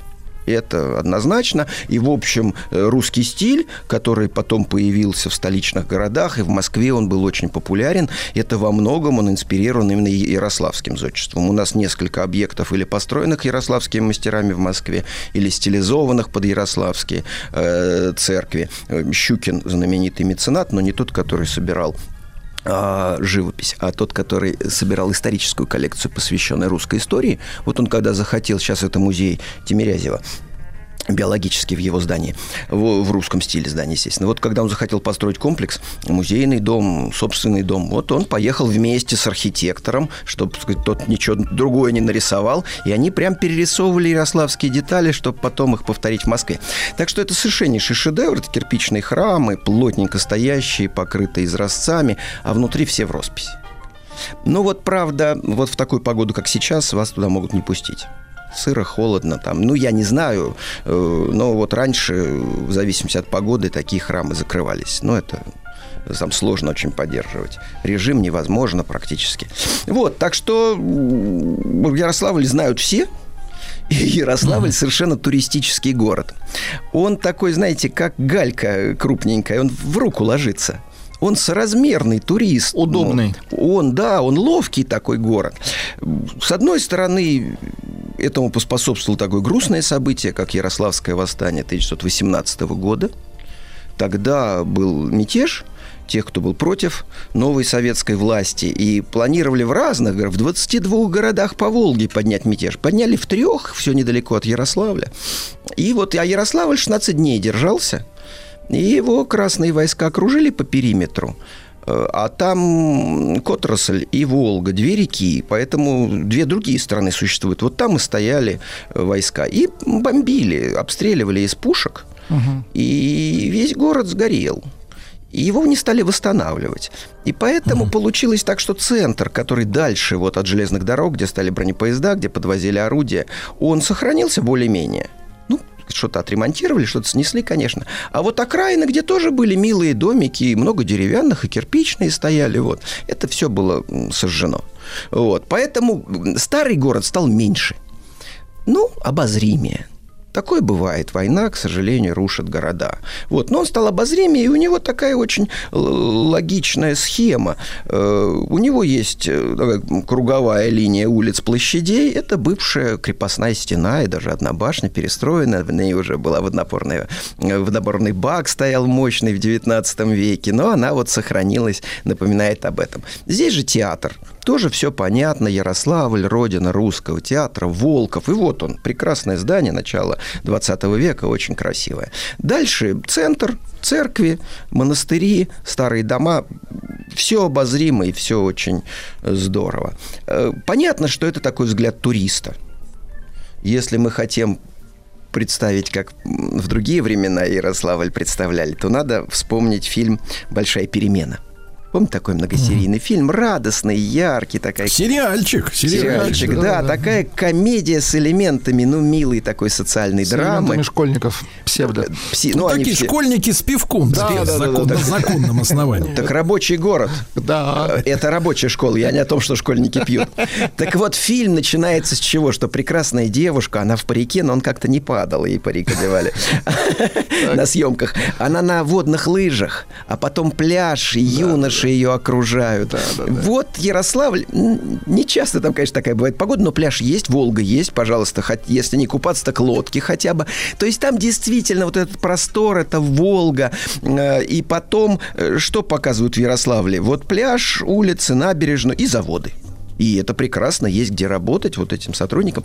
Правда, для того, чтобы как-то добавить фактуры, часть фильма снимали в Москве. Ну, понятно, что все артисты жили в Москве, это просто производственно. Но, например, если тебе нужен какой-то современный универмаг, покупать свадебные там наряды, да, ну, в Москве его можно было найти. А в Ярославле, наверное, он был ну, не так интересен. Вот. И, ну, я не хочу обидеть Ярославль и скажу, что несколько сцен сняли в Сочи. Неплохо. И это не потому, что кинематографисты хотели поехать в Сочи. Нет, они очень хотели работать в Ярославле, но просто там, очевидно, снег уже выпал. И вот кадры после того, как девушка э, в купальнике на водных лыжах, надо же было как-то поддержать, но пришлось поддержать в Сочи, поэтому попал сочинский цирк в план, сочинский театр зимний. Вот. Вот. Но... То есть они не хотели снимать в сторону моря, да, вот, в принципе? Нет, они в сторону Волги снимали все. Снимали все в сторону Волги. Но на Черном море. Вот, так что... э, То есть настолько бескрайней Волга быть не могла. Но она в море впадает все-таки. Вот. И э, очень так как-то ловко. Какие-то молекулы Волги там явно присутствовали. Да, да, да. Э, Слушайте, ну это не документальное кино. Ну что вы прикопали? Конечно, Они конечно. так видят. Оно прекрасное. Нет, это великолепное кино, и там Ярославль покажен с лучшей стороны. Все же эти московские актеры, они же ярославские жители, получаются. Конечно, тоже вранье. Вот. Но город-то не врет. И город очень живописно расположен. Ну, Волга, это понятно. Вот есть города, где набережной нет. Ну, не буду их обижать. Я там один сибирский город видел, миллионник. И у него, конечно, построили какой-то кусочек, памятник поставили. Ярославле. Но, в принципе, это заводы в советское время. Ну, какая вам набережная? Заводы. Ну, есть центральная улица Ленина, и вот. А так, зачем вам набережная? Там пристани, там разгружают. Вот, поэтому, конечно, есть города, где набережную недавно стали делать, да, или она еще не доделана. А в Ярославле вот идеальная набережная. Он такой, знаете, не высокая и не низкая, то есть и Волга видна, и спуститься можно, но и обзор есть, и такая панорамка, и верхний и нижний уровень, беседочки, и хорошие дома выходят на набережную, все, что нужно. А за счет того, что там отрасль впадает, она так впадает заливчиками, островками, и получилась фантастическая зеленая зона. То есть прямо в центре, это вот мечта вот всех же сейчас нынешних градостроителей. Какая мечта? Чтобы в центре города был парк. Ага. Желательно заряде, конечно. Но вот это вот почему-то сейчас у нас очень актуально. А в Ярославле это само получилось. Вот он центр, вот был старый собор кафедральный, его снесли, естественно, в советское время, а сейчас заново построили.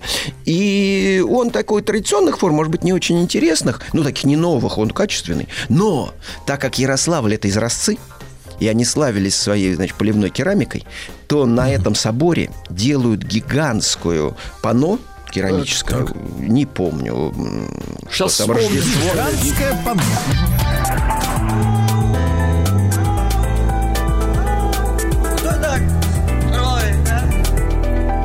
Черты города. Друзья мои, с нами Михаил Юрьевич Жебрак, э, журналист, ведущий телеканал «Россия. Культура». Сегодня мы о Ярославле говорим. И вот э, Ярославль, а там собор, там парк, там изразцы, да? Да, и там самая большая икона керамическая, интересная вот на, над входом в этот собор. А рядом тоже скульптурка новая, местным скульптором сделанная. Он сделал троицу Андрея Рублева, только перевел ее в бронзу. И вот оставил три фигуры, так символически. Очень интересно. Обычно вот переводы одного вида искусств в другой как-то бывают повторы э, вторичные, а здесь вот ярко. И вот это самый центр. И здесь же у тебя вот эти вот заливы, зеленая зона с отраслью, и стадиончик, детские аттракционы, парк такой более официальный со стелами, менее официальный. Ну вот прекрасно, вот прям гуляй. И гуляют и местные, и туристы. Ну, в основном местные, конечно, ходят. Туристы по набережной, там музеи. Там все в порядке с музеями. И то я говорю, он город такой очень логичный. Вот у тебя есть набережная, и вот там стоят музеи. Художественный музей, ну, не просто так. Дом, губернатора, за ним сад э, с фонтаном, со статуями. Внутри все как положено. Боровиковский, Айвазовский, ну, очень хорошо. Все как у людей. Все как у людей, да. Но вот э, среди них, среди этих музеев, есть музей, который они пишут первый частный музей в России. Ну, когда говорят первый, всегда, в общем, думаешь, вдруг не первый, а вдруг второй. Ну, неважно, второй. 93-й год, по-моему.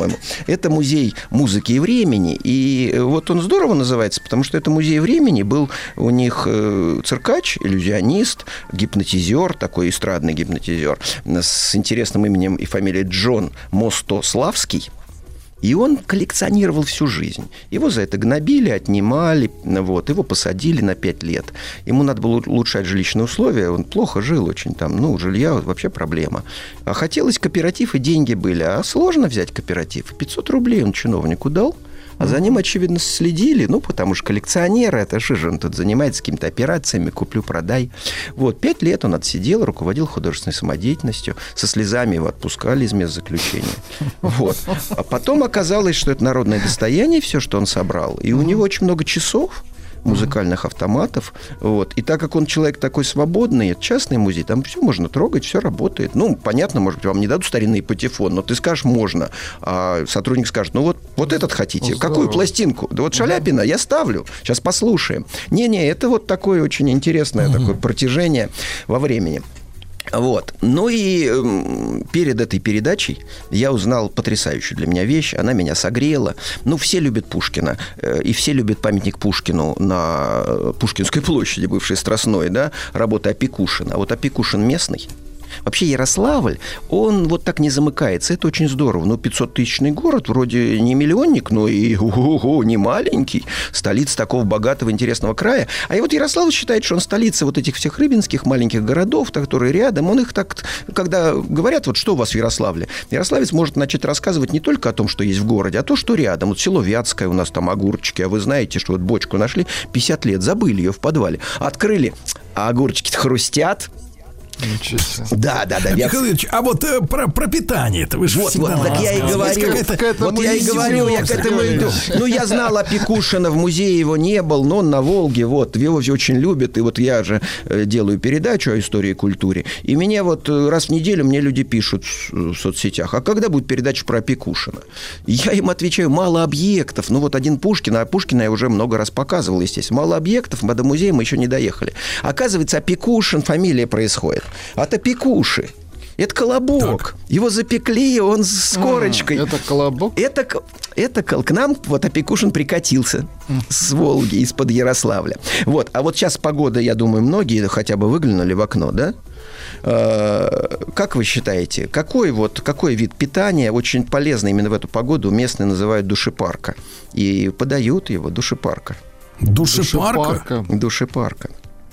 Что же сейчас было бы? какие-нибудь? Нет. Что-то горячительное? Вариант Глинтвейна местный. Ну, или сбитня уж давайте говорить по-русски, да? Вот. Так что у них есть, есть. И вот с рыбой они дружат. В любой... С рыбой дружат. Да? Но Да. на вы. Э, Ну, она уже молчит в пирогах. Я не могу вам сказать, как к ней обращались. Но есть, есть, есть. И блинчики хорошие. Э, Вот они поддерживают. Блюдо такая это русская кухня. Ну, вот я говорю, у них есть специалитеты. Душепарка, вятские огурчики, рыбные пироги. Все это есть, все это в наличии. Михаил Юрьевич, Да. а вот э, люди-то на улицах, вот они похожи на тех, которых изображали столичные артисты-то в этом «Доживем до понедельника», понимаешь? Или веселее. Нет, не доживем до понедельника. Как фильм-то назывался? Большая Владислав перемена. Большая перемена. Большая перемена, но Или- тоже про школу. Да, да, да.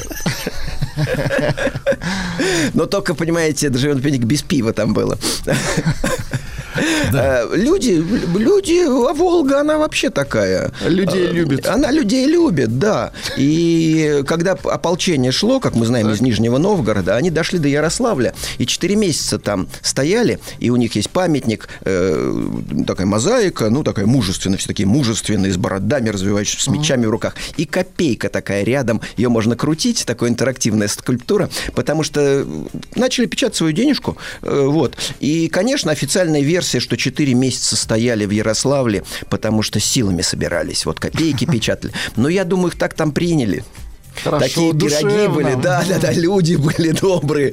Ну, что нам на поляков идти? Может, еще чуть в миру... Сил наберемся, Си- конечно. Конечно, конечно. Чуть-чуть сейчас еще окрепнем, подъедим и уж как вдарим. Так что, да нет, хорошие люди, интересные и любящие и приезжих, и общаться, и к Волге относящиеся. Да, и с удовольствием рассказывающий свою историю. Я, ну, там бывал не, не раз и общался, и как-то вот, ну, совершенно нет, ну, вот не знаю, вот там иногда говорят, там, Тверь, там, Москве уголок, какие-то есть поговорки. Вот в Ярославле нет совершенно ощущения, что ты в другом месте. Это вот э, наша центральная Россия, все говорят на одном языке, говора особого нет. Скорее, я буду говорить быстро по-московски, их это будет раздражать, а я ничего не замечу. Спокойный, и нет никаких переборов, не излишний какой-то гостеприимств такого южного, который нам может, и каза- может быть казаться иногда таким чуть немножечко наигранным, да?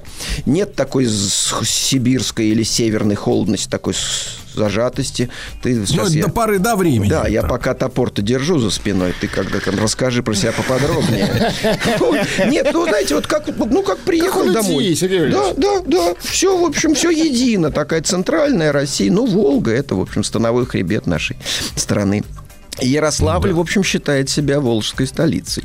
Да, Да, да, да. Михаил Юрьевич, ну спасибо огромное. Как всегда, Михаил Юрьевич Жебрак, э, журналист, ведущий телеканала «Россия. Культура». Чуть-чуть о Ярославле сегодня поговорим.